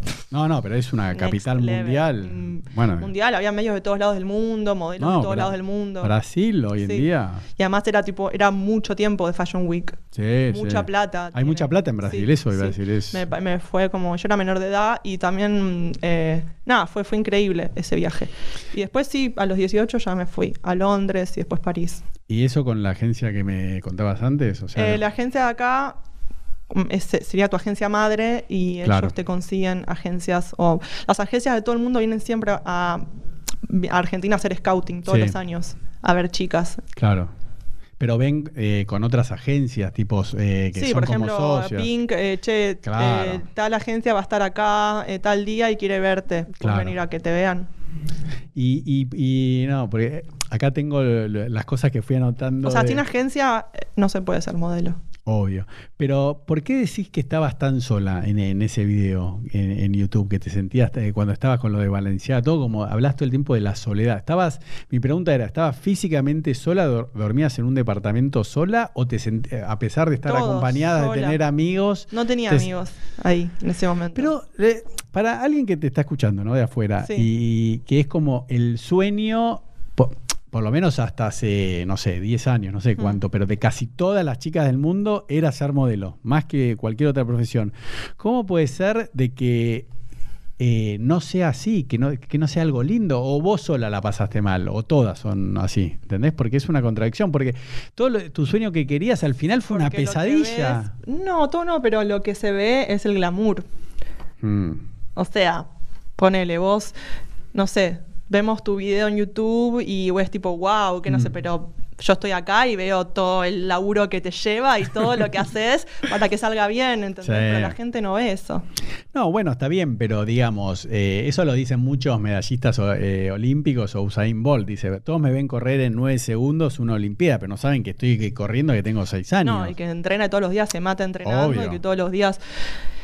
Y mm, no, como, como que uno ve, ve tipo, ay, los viajes y todo, pero la verdad es que primero, o sea, no sé, yo he dormido en, en casas de modelos con 10 modelos en un cuarto, en, en mil cosas así, como el colchón era una mierda, que esto, que lo otro, que el Mm. frío, que tipo me agarraba todo dolor corporal, me hice mierda la cintura por cargar tipo mis tacos a todos lados, caminando por todo Mm. Londres, por todo Nueva York, por todo con menos 20 grados, yendo a castings, a 10 castings por día. Hay un, hay un Instagram muy bueno A ver. que se llama Shit Model Management. Ah, no lo conozco. Míralo, es espectacular. Es, son todos memes De tipo, muy de modelo, como, como que yo me cago de la risa porque hacen cosas Claro. como tipo, cómo te ven en los castings, increíble, y cómo tipo, en realidad cómo estás todo ese día corriendo en subte, Claro. tipo cargando todo, porque vos caminas, vas con zapatillas deportivas por Sí, Nueva York, menos obvio. 20 grados, toda enfundada, llegas a un casting y tenés que sacarte todo, ponerte tacos, ir al baño, arreglarte todo y tipo estar impecable.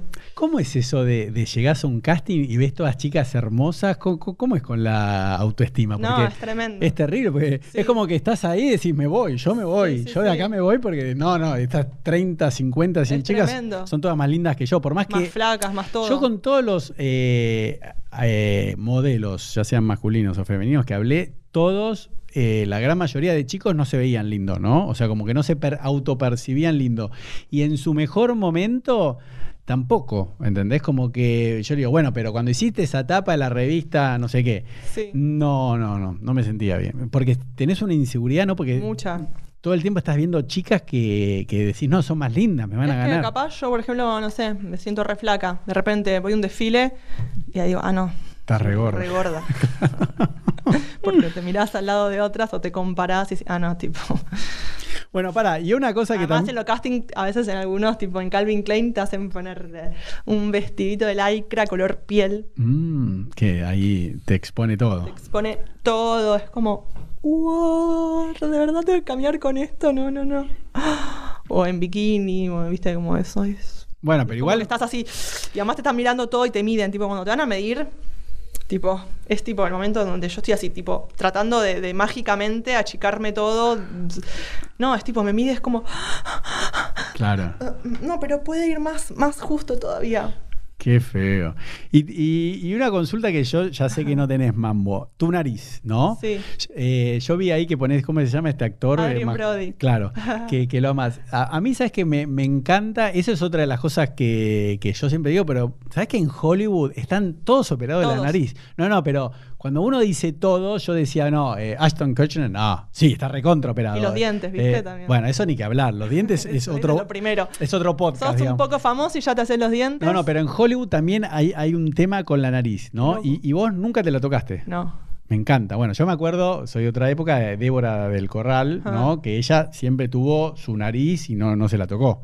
O sea, eso también, ¿viste? Cómo hay un estándar de belleza de que la nariz tiene que ser así finita y todo el mundo tiene que pasar por el Y quirófano. también, sí, hay, viste que en el maquillaje, eh, a mí en, moda nunca, viste que en la moda es distinto, porque en la moda gusta las cosas, o sea, andróginas y todo Mm. eso. Entonces es como que en ese...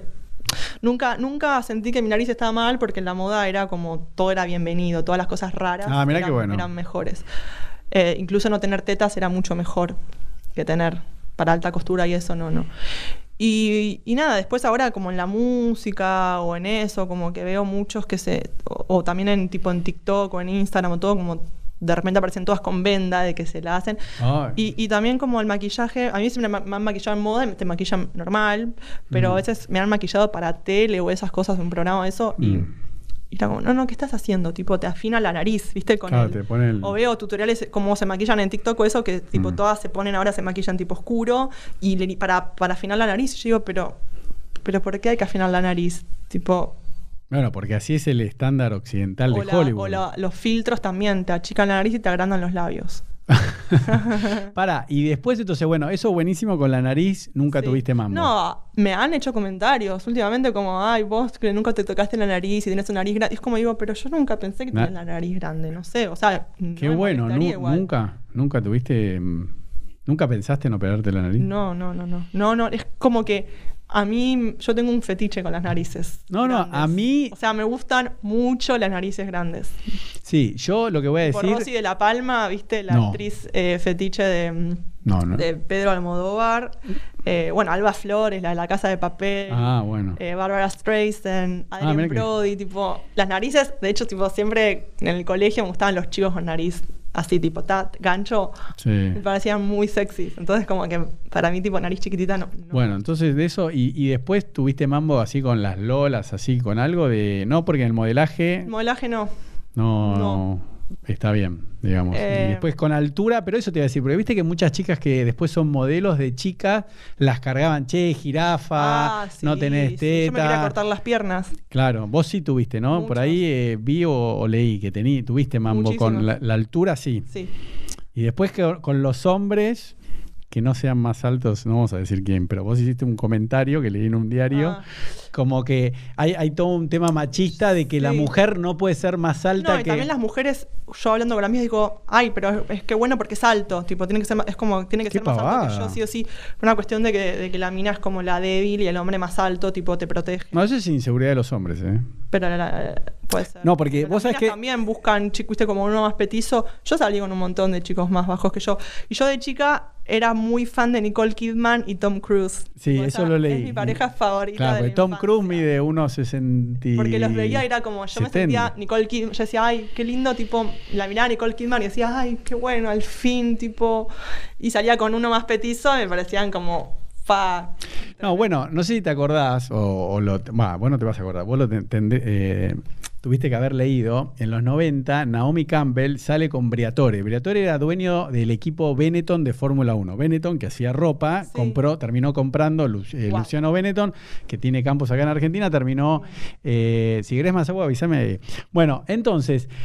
Briatone tenía eh, casi 60 años, sa- salía con Na- Naomi eh, Campbell, que creo que tiene un hijo, o lo tiene, o también salió con Heidi Klum, salió con todas las modelos. Y el tipo medía unos 70, y él estaba contento de que todas con tacos le sacaban, medían dos metros. Mm. Entonces, como que un hombre, viste que está también. Además, los hombres, perdón, pero Sí, si quieren usar tacos, usen tacos.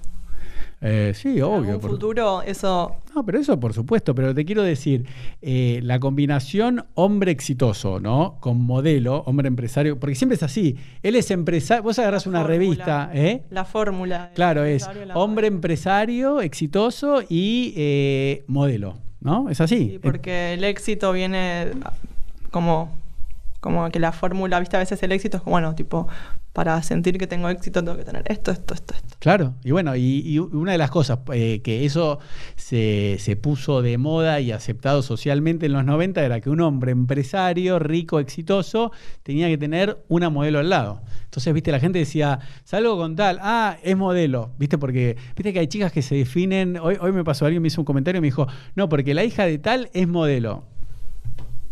A ver, ¿dónde desfiló? Contame un poquito. Pues, Suponete, vos, Naomi, ¿no? Digo, a ver, no hizo la carrera de modelo, no desfiló en New York, no desfiló afuera, no desfiló ni en Argentina. ¿Qué es modelo? Porque tiene 5.000 seguidores en Instagram y con mucho respeto, ¿no? Y un comerciante del 11 o de Flores le, le sacó tres fotos. ¿Entendés lo que te digo? Viste que hay chicas que dicen, no, yo soy modelo, pero Sí, ¿quién define? punto- ahora ya no, pero cuando yo era modelo, que laburaba fuera, todo, como que entre, entre mis compañeras modelos nos molestaba un toque eso, como que de repente Mm. todas eran modelos, era como...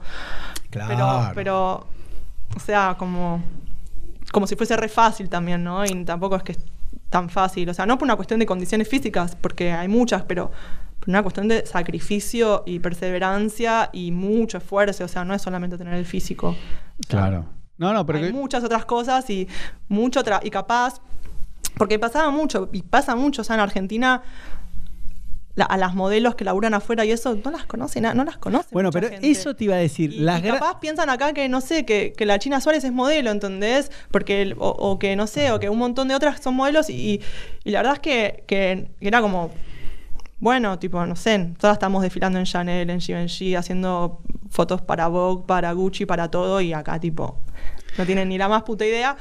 Y, y volvés acá y de repente sale en nota del diario que la hija de tal es modelo, porque es flaca y alta. No, pero ni eso, no hizo nada. Mira, yo, para no olvidarme, mientras vos me contabas, vos sabés que yo siempre doy ese ejemplo que las, eh, las grandes modelos de pasarela internacionales acá no les importa aparecer en la revista Gente, que es una revista argentina, o No, la revista Hola. nada. Yo estaba anotando Inés Rivero, vos la tenés que conocer, Sí. eh, Yamila Díaz Rashi, que fue una modelo de los 90, no sé si llegaste Sí. ahí, pero eh, fue también de Victoria's Secret. Claro. O sea, la- las grandes... Nadie las conoce. O mismo Daniela no, Ur. todos conocen a Pampita. Piensan Claro. que Pampita es tipo la modelo. Claro, Daniela Argentina. Dani, Daniela Ursi le manda un saludo, como ella sí salió con un empresario, no importa, en los 90 y salía mucho en las Y revistas. estaba en Pancho Dotto ella. Claro, entonces asocian, pero como que la gente, que de verdad ella después hizo una carrera Sí. afuera, que nadie sabe lo que No. hace, porque cuando una chica como vos, a los 18 años, se va afuera, sale de- del, del ámbito local, y, y entonces como que la gente dice, no, Pampi, está bien, pasa que hay como una definición de modelo, Sí, muy bastardeada.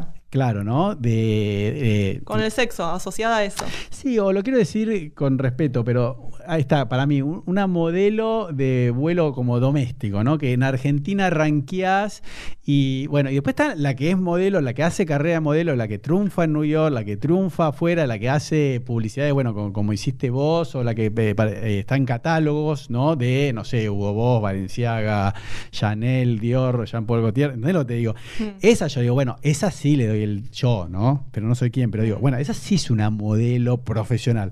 Pero después que cualquier chica, los padres o los amigos, o ella misma, como me pasó hoy a la mañana, me digan, es modelo, y yo digo, no, pero esa chica no es modelo. A ver, ¿qué, qué hizo? Porque le sacó, ¿entendés lo que te digo, no? Sí, sí, Pero bueno, es como que tengo el título de modelo, soy... porque soy medio linda. Sí, no sé quién se lo da a la sé. gente. Bueno, escúchame, tema de eh, sexo, drogas y rock and roll, ¿no? O sea, eh, vos estando, viste que como estamos justo hablando hace cinco minutos, el tema, bueno, el, el éxito, la fama, los cantantes, los actores, los empresarios, o sea, ¿cómo fue tu relación con toda esa, entre comillas, tentación de las drogas, el alcohol? Porque ya vos venías con la dismorfia, ¿no? Porque no te percibís de distinta manera de lo que, viste, eso es un, un quilombito, ¿no? Ya es un Mm. problema la dismorfia. La bulimia, la anorexia y encima el tema de las drogas, del alcohol, ¿eso eh, tuviste problemas? El alcohol no, las drogas tampoco. O sea, primero que el alcohol no, porque al estar tan pendiente de mi físico y ser flaca, el alcohol engorda y la verdad es que era Mm. tipo, nada alcohol, cero alcohol. Buenísimo. Tipo, iba, a toma- iba a salir con mis amigos. Además, yo también soy muy eh, desinhibida y como que salgo a la noche y no necesito estar puesta para, Mm. para sociabilizar y eso es como que como que a veces, no sé, la inseguridad de eso te lleva tipo, bueno, necesito estar tipo sí o sí mega drogada Claro. para poder tipo estar disfrutando. Eh, así que eh, nada, y, y con las drogas nunca tuve como una relación de dependencia, ni caí, ni nada. De hecho, no fumo porro, por ejemplo, por empezar. Em, porque no sé, no tengo, no tengo, no tengo una personalidad adictiva.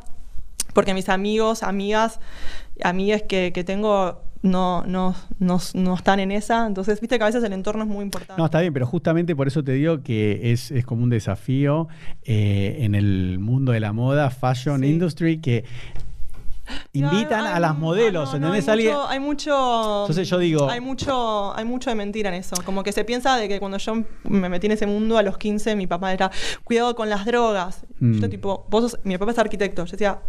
Vos pero no tenés ni idea lo que se drogan los arquitectos o los abogados. O Totalmente yo he de visto, acuerdo. tipo, viviendo en Nueva York, he visto, eh, yo tenía una- mi mejor amigo estudiaba abogacía en NYU y una vez fuimos a la casa de sus amigos estudiantes abogados y estaban todos tomando merca. Y era como, Sí. no es algo de la moda, ¿entendés? Tipo, y no es algo de la música. Pasa que, que en la música, la moda, los actores de Hollywood, todo, sale a la luz. Entonces lo que vemos en las noticias es tipo, tal murió de sobredosis y decimos, Mm. ay, cuánta droga hay en Hollywood. Pero la verdad es que vas a un restaurante, a la cocina y los chefs se drogan. Vas a un estudio de abogados y para poder estar hasta las 2 de la mañana se drogan. Sí, eso es algo ¿entendés? muy común en, en la piensan de que, de que en el entretenimiento es donde más drogas hay porque somos los más expuestos. Claro, lo que pasa que eh, eso es algo muy de tanto de Los Ángeles, de New York. Yo soy abogado, ¿no? Y Sí. conozco muchos abogados en- de New York y, eh, de, y de gente que trabaja en finanzas en Wall Street. Claro, y ellos presión. toman cocaína para rendir mejor, o sea, Sí. como doping. O sea, dicen, no, no. Como en no la guerra, que claro, tomaban claro. el ejército inglés, Exacto, drogaron todos. pero los tipos me dicen, no, no, yo no soy drogadicto, ¿eh? Yo lo que pasa que eh, en Estados Unidos, por ejemplo... Para, para, para la, la universidad, en una Mm. época antes, eh, tomaban anfetaminas, todo, para Obvio. poder quedarse estudiando. Sí, tanto por supuesto. Pero te quiero decir, esos abogados eh, o esa gente que trabaja en, en finanzas, en, en Wall Street, dice, no, no, yo tomo porque, mira, man- se levantan, yo los conozco, se levantan a las 4 de la mañana, van a entrenar de, de 4 y media a 5 y media, hacen una hora de gimnasio, ¿no?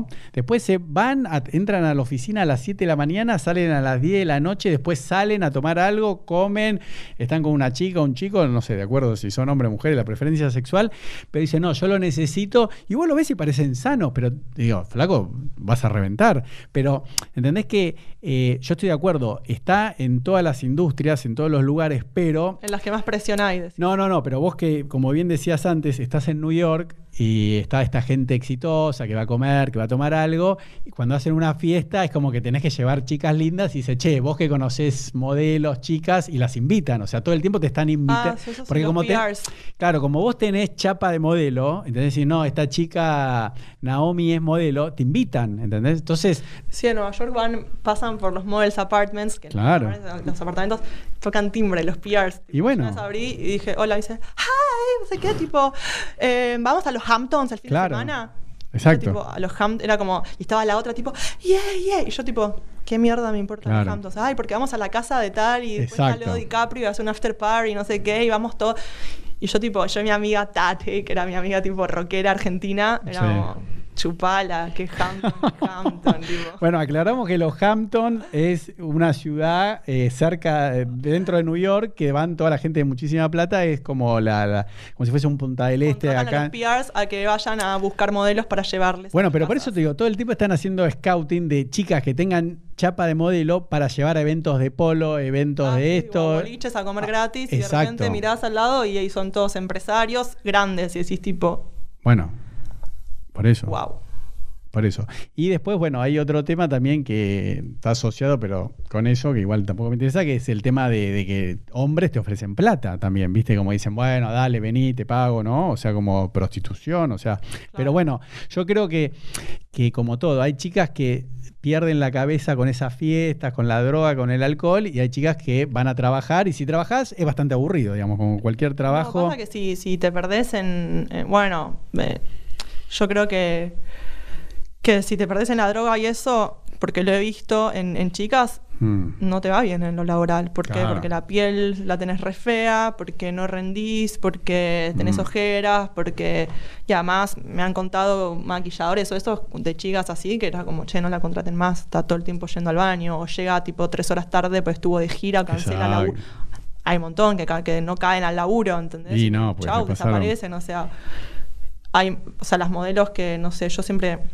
Me acuerdo de Carly Close, que es una modelo norteamericana, que Sí. era tipo menor de edad, tenía 14, y, y Carly era como, o sea, la humildad que tenía la piba, tipo de, o sea, perseverancia, humildad, Mm. buena onda, saludaba a todos, y esa piba siempre brilló, Mm. porque tenía todo eso y nunca se perdió, en, en- y de muy chiquita que, que es modelo. Claro. También hay otra cosa que, que sí que me parece como que siempre hablando con, con carreras así, ¿no? De, de este, de esta índole, como la familia, ¿no? Que, que a veces es re importante. Pero eso te iba a preguntar, ¿tu familia siempre estuvo en Argentina y, y sí, siempre que estuviste afuera estuviste sola? Sí, No, no. pero mucho apoyo. O sea, cuando yo estaba enferma vino mi mamá a visitarme, vino Mm. mi papá con pa- mi papá. Yo tenía, había, estaba acá y la psicóloga, todo me dijeron no puedes viajar sola porque tenés, estás tipo no comes, no sé qué, Mm. te puedes desmayar. Y yo me habían contratado de Valenciaga para hacer el, el, el- yo era como, yo no puedo perder esta, no puedo Mm. perder esta oportunidad de hacer Valenciaga. Entonces ellos me pagaban todo, el pasaje, todo, y mi papá porque, po- porque puede, se compró un pasaje él para acompañarme a mí una semana para, para que yo pueda hacer Valenciaga y trabajar y no pierda esa oportunidad y él me acompaña a mí para que yo esté bien y Qué sana. bueno. Escúchame, bueno, eh, ya, ya vamos, ¿cuánto vamos? Una hora y media, ¿eh? Así que ya, ya te voy a ir liberando. Eh, el tema de fama de puta, ¿no? Que tenés 5 millones de reproducciones de, en YouTube. Sí. Eh, ¿Viste cómo es eso? Que yo siempre lo digo, ¿no? Yo soy el mayor de cuatro varones y, y como que yo lo viví conmigo y, mi- y mis hermanos, ¿viste? Como que un papá siempre te dice, che, andá, salí, coge, Ah. eh, estate con chicas, ¿no? Entonces como que está el concepto como eh, que el hombre coja mucho, porque está- estoy hablando de tu tema, ¿no? Sí. Eh, está bien visto, es de macho. O sea, si Sí. vos coges mucho, no te dicen prostituto o te dicen maricón, te dicen, che, sos bien macho. Ahora, si tenés una hija, digo, un- a- alguien así machista, es como que no, la mujer, si tiene tanto sexo como tendría o como le inculcás a ese eh, hijo hombre, es considerada una puta. ¿No? Es así, ¿no? Como Sí. vos, vos lo- lo- por eso surge un poco el, tema. Sí. Contame un poco eso. ¿Cuándo te diste cuenta de que Mira, a la Rex pongo a mi mamá, pero yo a los 14 me. Yo siempre era muy rebelde, entonces yo ya a esa edad, tipo, Mm. salía con gente más grande, eh, tenía amigas más grandes, como nada. Y, mm, y me escapaba de mi casa, uno hacía mil cosas, pero una vez fui a la peluquería y agarré mi tenito el tipo blanco, mechones blancos. Y, y usé usaba tiro muy bajo, muy, muy bajo, así, y, y Mm. volví a mi casa y además fumaba cigarrillos y mi mamá siempre me olía, me olía la mano, me controlaba mucho. Y volví a mi casa con el pelo así medio con mechones blancos, todo medio alternativo, los jeans súper bajos y mi mamá abrió la puerta, me olió tipo a pucho todo, me miró así, me dijo, pareces una puta. Mm. Claro, pero ¿qué es la definición de puta? No entiendo. Eh, estar como exponer tu cuerpo, eh, no sé. Pero ¿por qué si un hombre tiene mucho sexo, es muy macho y es muy piola? nos enseñaron eso. Y una, pero está mal, ¿no? Estamos de acuerdo. mal, que una chica cambiando, es cambió. puta porque le gusta tener sexo. Sí, y en el colegio también era como se había filtrado, se filtró como que un verano, yo tenía do- 13 años o 12 y un, un verano en Miramar como que como que estuve con dos chicos y no sé, y los chicos tipo, claro, y los chicos tipo lo filtraron eh, y yo volví de ese verano al colegio ahí tipo tú tú tú, hola, y todos me miran así. Como, Perdón, ¿qué ¿vos fuiste acá? a, a Ort Montañeses o a, a Montañeses, no? Sí, era como, yo era como, y tipo todo el mundo se había enterado. Era como, Pero Puta, per- me hacían así, me hacían así. No, pero para, ¿vos qué edad tenías en ese momento? 13. Pero eh, le habías dado un beso, no te habías acostado. Más cosas que un beso. Bueno, pero está bien, pero digo, no, no, porque no me gusta hablar de la vida privada, pero digo, ya por eso ya te consideraban puta. Puta. Qué, qué espanto. ¿Y vos crees que eso cambió después de, después de todo este tiempo o no? ¿O sigue eso? Por ejemplo, también yo, yo en el secundario nunca tuve novios así y, y era virgen y, y mis amigas que tenían novios ya, ya no eran más vírgenes y me... Y era como, yo era como, bueno, tipo, pero quiero estar, tipo, voy a elegir uno para estar por primera vez. Mm. Y era como, ay, no, pero nada, pero tiene que ser tu no, es distinto. Y tipo, la piba que estaba de novia hace mil años me decía, es que es distinto, no puedes hacer eso. Yo dije, ¿por qué? No sé, y una vez agarré, lo llamé a uno que más o menos me gustaba y le dije, che, tipo, voy a tu casa, no sé qué. Y fui, tipo, para, como, también, basta, cortar eso de... ¿Y fue ahí? Se ve ahí. Fue horrible, pero... Claro, pobre chico no estaba preparado, es un quilombo. Pero es que tampoco, no sé. No, No, yo siempre lo- educados, no, hay, no hay la No. ESI, no, es una mierda. Yo La, la- la- la clase de, de sexo que había en el colegio, una No. vez tipo, agarran un palo de escoba, un palo de escoba y bueno, ¿quién sabe poner un preservativo? Y una agarró, a Abby agarró y dijo, y era tipo, "Oh", y todos la, la cargaron porque la piba fue y puso el preservativo en la escoba y era como la cargaron porque era puta, porque ya había cogido y sabía. Nada, No. bueno, esas cosas. No, la, verdad, eh, lo que tiene bueno no estar de novio, sino con un chico o una chica, ¿no? La orientación sexual que tenga cada uno es que ya tenés confianza, lo puedes hablar y la primera vez no va a salir todo bien y capaz que te lleva varias veces, eh, ya sea entre dos chicos, dos chicas o chicos y chicas, ¿no?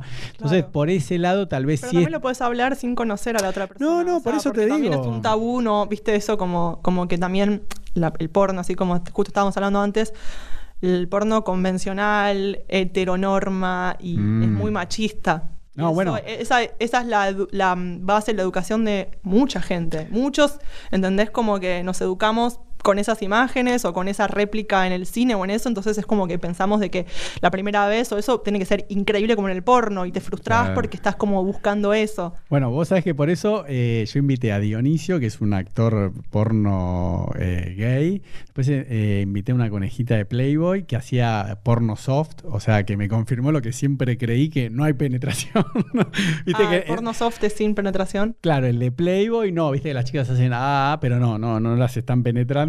Y después, bueno, eh, a otra chica más que es eh, actriz porno, ¿no? O sea, porque quería. Y lo que yo siempre digo es que el porno le hizo tan mal al mundo occidental porque le enseñó, y lo, voy- lo voy a. Está bien, hacer el amor, pero bueno, escoger. Le enseñó a coger mal a todos los hombres, ¿entendés? Porque todas las películas porno y de. sin amor también, como que. Claro, claro, sin Porque am- no hay, no hay, en el porno convencional no hay historia de amor, ¿viste? Como que yo justo estuve leyendo como, como una sobre porno feminista y hay Mm. como un par de directoras así como que, Sí. que hacen producciones tipo con historias, ¿entendés? Donde dicen tipo hacer el amor, como Sí, lo sí, llaman. sí. Y, Sí, y- lo leí eso, sí. y, y también que ese eso tipo esas las páginas donde ellas suben sus películas o sus cortos mucho más producido y más como como otra cosa eh, es, es re caro porque porque es todo legal. Viste ahora yo le- le- leí un artículo que, que, que un sitio de porno no sé si Mm. Pornhub o qué sacó tipo el 80% de sus videos porque muchos eran sin consentimiento. Oh, y porque una eso es terrible pero una había desaparecido una la hija de una mujer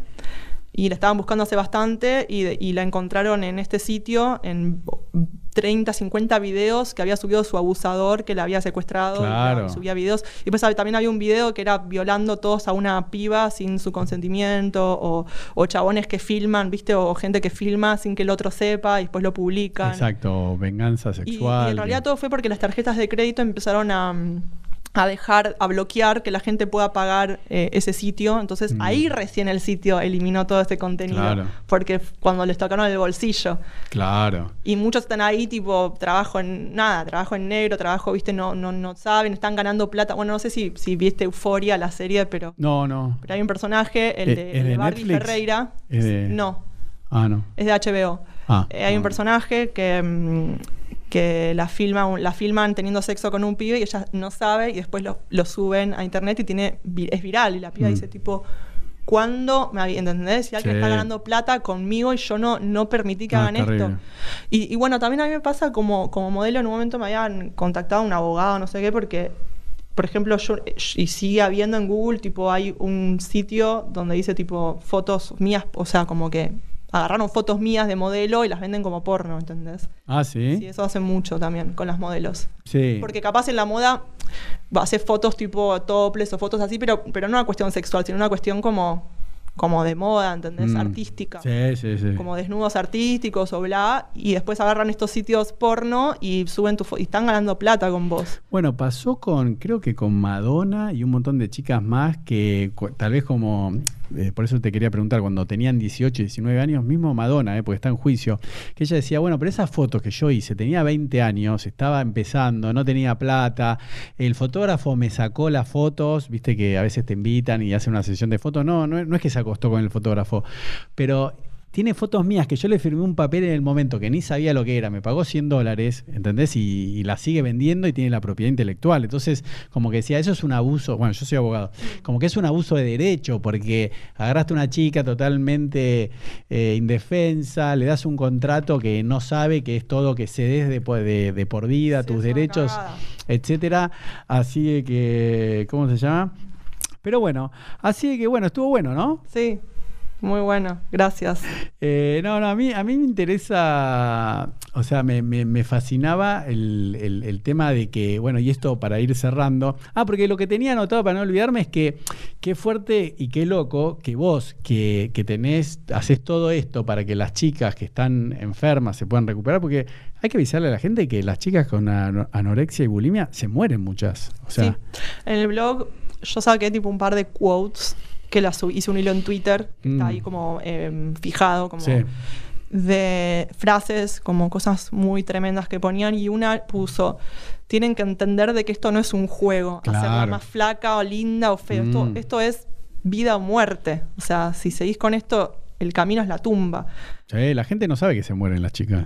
Y, y la gente, la sociedad, no sabe de qué, por qué se mueren las chicas o por qué vamos a Mm. acudimos a esto, porque nos están todo el tiempo educando para esto, ¿entendés? Es como Mm. que, como que el- la letra del tema en un momento la niña dice, mm, pero ahora si vomitas te echan del equipo. Sí. Porque te enferma, te hacen enfermarte, pero cuando te enfermas de verdad es tipo la enferma, chau, Sí, ¿entendés? sí. Eh, es como, nada. No, porque mm, ya para ir cerrando, cuando vos contá- eh, contás que te cierran la cuenta de Instagram porque estás hablando para ayudar a la gente de la bulimia y anorexia, ¿y cuánto tiempo te cerró la, la cuenta de Instagram? Cuatro días. Ah, ah, re poco. Sí, para lo que es. Instagram es re poco. Sí, además me la devolvieron el 25 de diciembre, o sea, Navidad. Yo dije, Ah. chao, no la recupero hasta, hasta que vuelvan todos a laburar, porque esa época nadie quiere trabajar, imagínate, en Facebook no hay nadie. Y el 25 me la... Qué raro. Vos, sab- vos sabés que... Igual me, me vi, me vi, eh, yo soy muy nerd, tipo estudió, o sea, de la ¿Y tecnología. qué viste? Mil tutoriales, todo, tipo, me investigué mucho y, y descubrí que, mm, que lo que gana es la insistencia. No, porque mi hijo que es youtuber, tiene 640 mil en YouTube, le bloquearon la cuenta en Instagram porque él empezó con 11 años, ahora tiene 15. Sí. Y entonces todo el tiempo los haters se la denuncian por menor de edad. Y se la bloquearon en marzo y todavía no, no la podemos recuperar. O sea, no hay Me forma. estás cargando. Sí, sí, no, no. después, si querés, te muestro los mails, pero ¿Y mandan todo el tiempo? una vez cada 15 días No, yo. pero tienen que mandar muy no, seguido. No, no, pero después te voy a mostrar. Me llegaron 20 mails seguidos de, de Facebook. Con el número, de subir la foto con el número. Sí, sí, sí, sí. En noviembre diciendo estamos muy ocupados por la pandemia, no te podemos contestar. Pero to- todas las veces que yo estuve, estuve pidiendo. Pero, para, pero. ¿ponés que fue un error y todo eso? Sí, no, pero a mí todo el tiempo pasaba que la denuncian, mandamos el DNI o el pasaporte, te la devuelven a los dos días. Después de la pandemia, desde marzo, que no, no la podemos recuperar. Pero bueno, escúchame, no, porque lo, lo, lo, mm, lo increíble que vos lo contabas es que como vos no podés pagar publicidad en YouTube, Instagram y Facebook, porque como tus temas hablan, la gente no lo sabe, eh, no lo sabe tal vez, pero por las políticas de, de publicidad, si vos ya la canción habla de anorexia, no puedes hacer una publicidad en Facebook. Ah, no, Entonces, no, Yo nunca, nunca puedo hacer publicidad de mi. No, no hago publicidad de mi, de mi, mi arte porque no puedo. Claro, entonces para vos era tan importante, te, te sacan... Bueno, viste que ahora hay toda una polémica, que, que Twitter y Facebook, viste que Twitter Twitter le sacó la, la cuenta a Trump, ¿no? Con Sí. todos los problemas que hubo en el Capitolio. Que por un lado, bueno, la gente que no, no está de acuerdo con Trump estaba muy contenta, pero acá fue un antes y un después, y ahora se está viendo cómo se va a regular, porque no puede ser que empresas privadas decidan, ¿entendés?, sacarte o ponerte una cuenta. ¿En base a qué? ¿Entendés lo que te digo? Sí. Trump, está bien. hay- me- en Estados Unidos, creo que sabes, hay una grieta, igual que acá en Argentina, Sí, sí. hay una grieta entre derecha e izquierda. Pero la libertad de expresión, digamos, más allá de que la gente esté más de otro podcast, no lo vamos a hablar acá, si Trump, lo que estaba diciendo, eh, alentando a la gente a que tome el Capitolio. Claro, Eso es tema de otro podcast que no vamos a hablar. Pero que una, pero que la empresa eh, restrinja la, la libertad de expresión, yo lo traigo a tu ejemplo, ¿entendés? Como Sí, diciendo. Eso es tremendo. La verdad es que es angustiante. A mí me, an- me angustia mucho eso. Mm. Em, por ejemplo, yo en Instagram es la única red social que no estoy verificada. Eso te iba a decir, porque Sí. me fijé a ver si habías tenido que crear una cuenta nueva, porque No. vi el video y vi y que no me la- tenés posteo del 2014 y dije, no, es la cuenta original de ella. Y- No me la verifican por porque tiene historial de. A mí la cerraron dos veces. claro, Fama de puta y con anemia.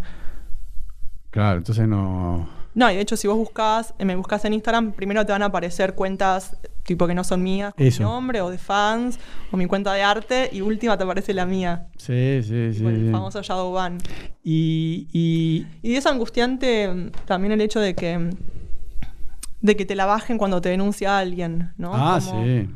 como que tanto poder le están dando a las haters, la empresa. Y bueno, pero vos sabés que a veces yo lo he visto con youtubers que dicen, chicos, vayan a, denunciar una cuenta y te, te suspenden o te... Conozco gente, no voy a decir los nombres, pero te, te- te cierran una cuenta de Instagram. Si van un youtuber con, o un instagramer con un millón de seguidores, dice, vayan a denunciar el perfil de Naomi y te la cierran en 24 horas. Yo conozco a No uno. idea, por favor. Eh, esto. eh, y escúchame, ¿no? Y aparte, a mí lo que me parece es como hoy en día, ¿no? Yo, por ejemplo, se lo. Y la verdad que uno, uno la- tu, con mi laburo, tu laburo, nuestro laburo es. Dependemos de eso. Es muy duro que te lo Mm. cierren.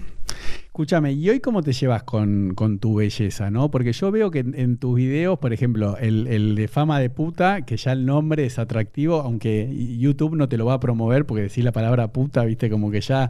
el- No, no les importa igual, porque el algoritmo se viralizó por, e- por el algoritmo. Por la reproducción, ¿no? Por el. Y al YouTube le chupa un huevo. No. A YouTube, a- a- Ujú. al contrario de Instagram y, y Facebook, viste que YouTube es de Google. O sea, Sí. son políticas distintas. Sí, sí, sí. sí. YouTube, Twitter y TikTok son políticas muy distintas que me parece, YouTube me parece la mejor de todas igual. Vamos. Eh, a YouTube no le interesa eh, si está la palabra puta, no, o sea, no, pero el mientras título sí, ¿eh? pero mientras facture y tenga clics, YouTube lo, lo, suger- lo sugirió muchísimo fama de puta. No, eso es bueno. Bueno, pero eso te iba a decir. YouTube lo sugirió, que también hay todo un tema conspirativo con los algoritmos, pero ¿por qué? Porque la gente lo ve, tiene retención y le gusta. Pero Sí.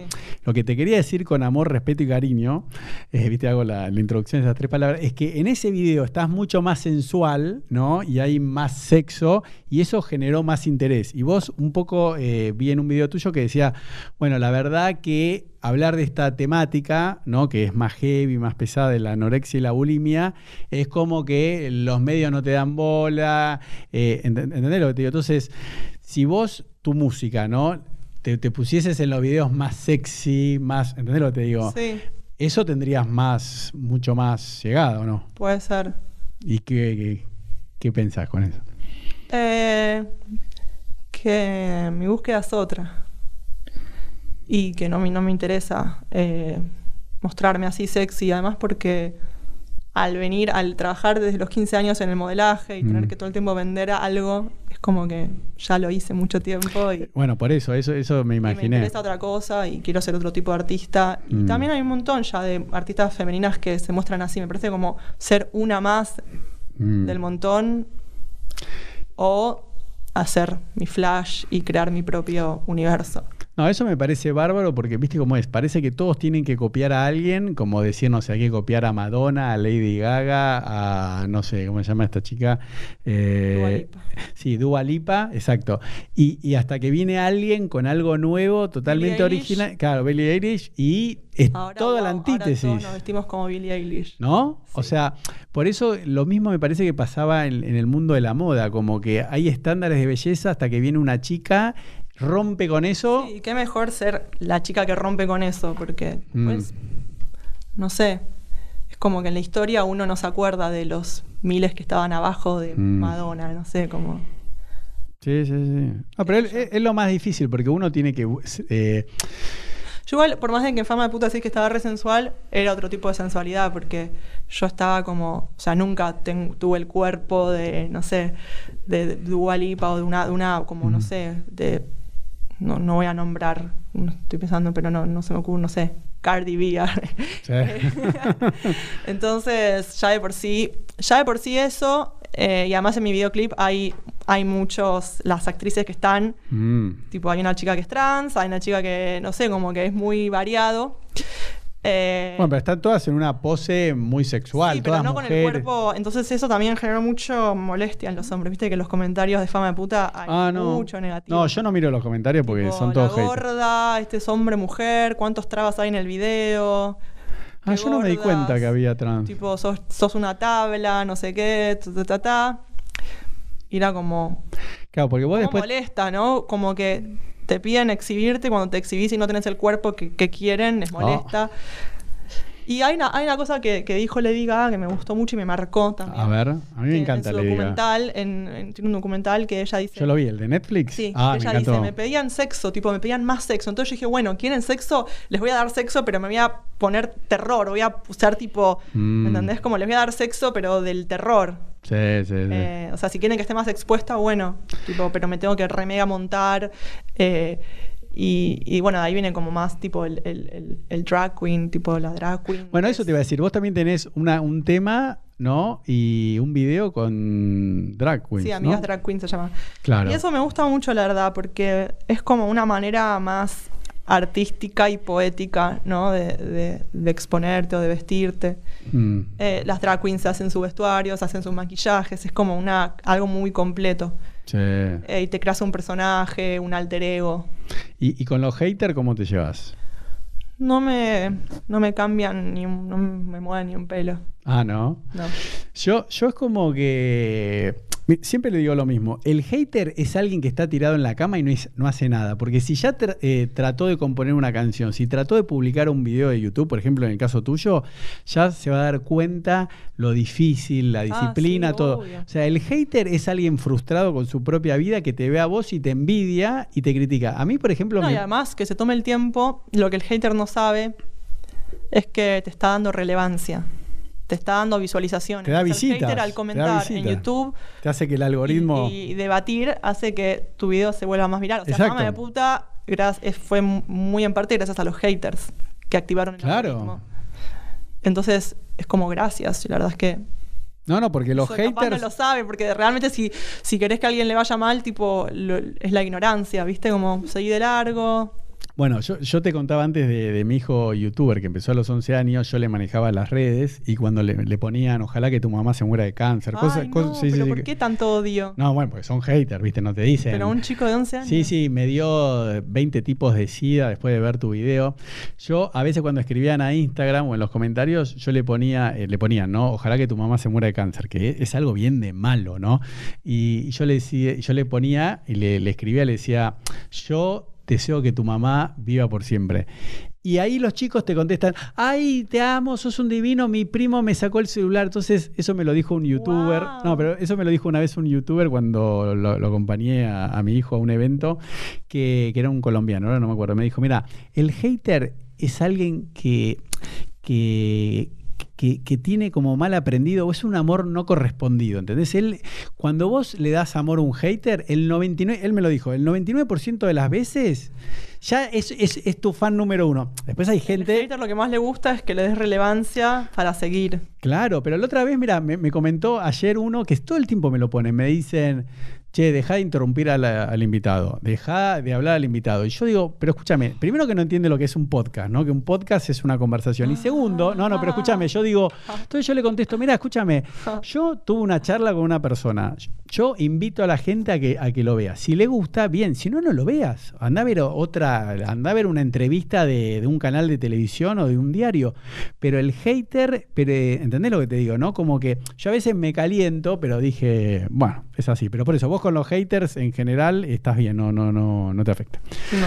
Bueno, escúchame, ya van a ser dos horas. Yo siempre Wow. digo, esta es la última pregunta, pero es una trampa que, que- que se la vi a alguien. Escúchame, bueno, yo siempre le pido que a la cámara esa, a la tuya, dejes un mensaje a la audiencia, para los chicos, chicas, chiques. Pero es muy del- difícil. No, ¿eh? no, pero un minuto, algo, porque me gusta que cierre el invitado, ¿entendés? Con un mensaje, lo que quiera, puede ser de la vida, del canto, no sé, lo que vos quieras, y con eso terminamos, lo que vos quieras. ¿Querés o no? No sé qué decir. Ah, bueno, me bueno. pasa que a veces me lo piden y es como que es tipo. Es difícil resumir tu Mm. mensaje en un saludo porque. No sé. Ver, vení mensaje lo doy en mi, en, mi, en mi música, en mis cosas, en mis redes, no sé, como que voy a decir, qué sé yo, como que además me, Bueno, me da tipo no. cursiada, cursiada. Ah, bueno, bueno, Sean bueno. ustedes y sean felices por siempre y sean libres. No, pero pará, a ver, yo lo único que, que- te pido es, sin, sin presionarte, es Sí. eh, que esto tal vez sí me parece que, no sé cómo decirlo, estaría bueno que vos que pasaste por toda esta problemática, ¿no? De la bulimia, la anorexia, todo lo que haces por Mm. todo, pero si alguien te está viendo, te escuchó todo y está con ese problema Sí. y no sabe cómo salir, ¿qué le dirías a esa chica, a ese chico que está vomitando, que está Sí. con... ¿Hay algo, un tip que le puedas dar que si vos lo hubieses sabido cuando tenías 15 años, Sí. 18 años, te hubiese ayudado? Eh, eso. Mira, es- eso es muy delicado también porque yo lo hablé mucho en terapia, lo del blog, cómo contestar y decidí no contestar en el blog. Yo no contesto porque es mucha responsabilidad de mi parte. Mm. Cualquier comentario, cualquier consejo que yo pueda llegar a dar, capaz es mal interpretado y capaz la otra persona le hace peor y capaz, no sé, Mm. se muere y yo tuve la última palabra. Entonces, yo ahí no, no, no aconsejo. Lo que sí aconsejo es hacer terapia en esos casos. Es como que ir a acudir a un profesional. Bueno, me parece bien. Bueno, Nomi, muchísimas gracias. A vos. Chao. Chao. Bien. Wow.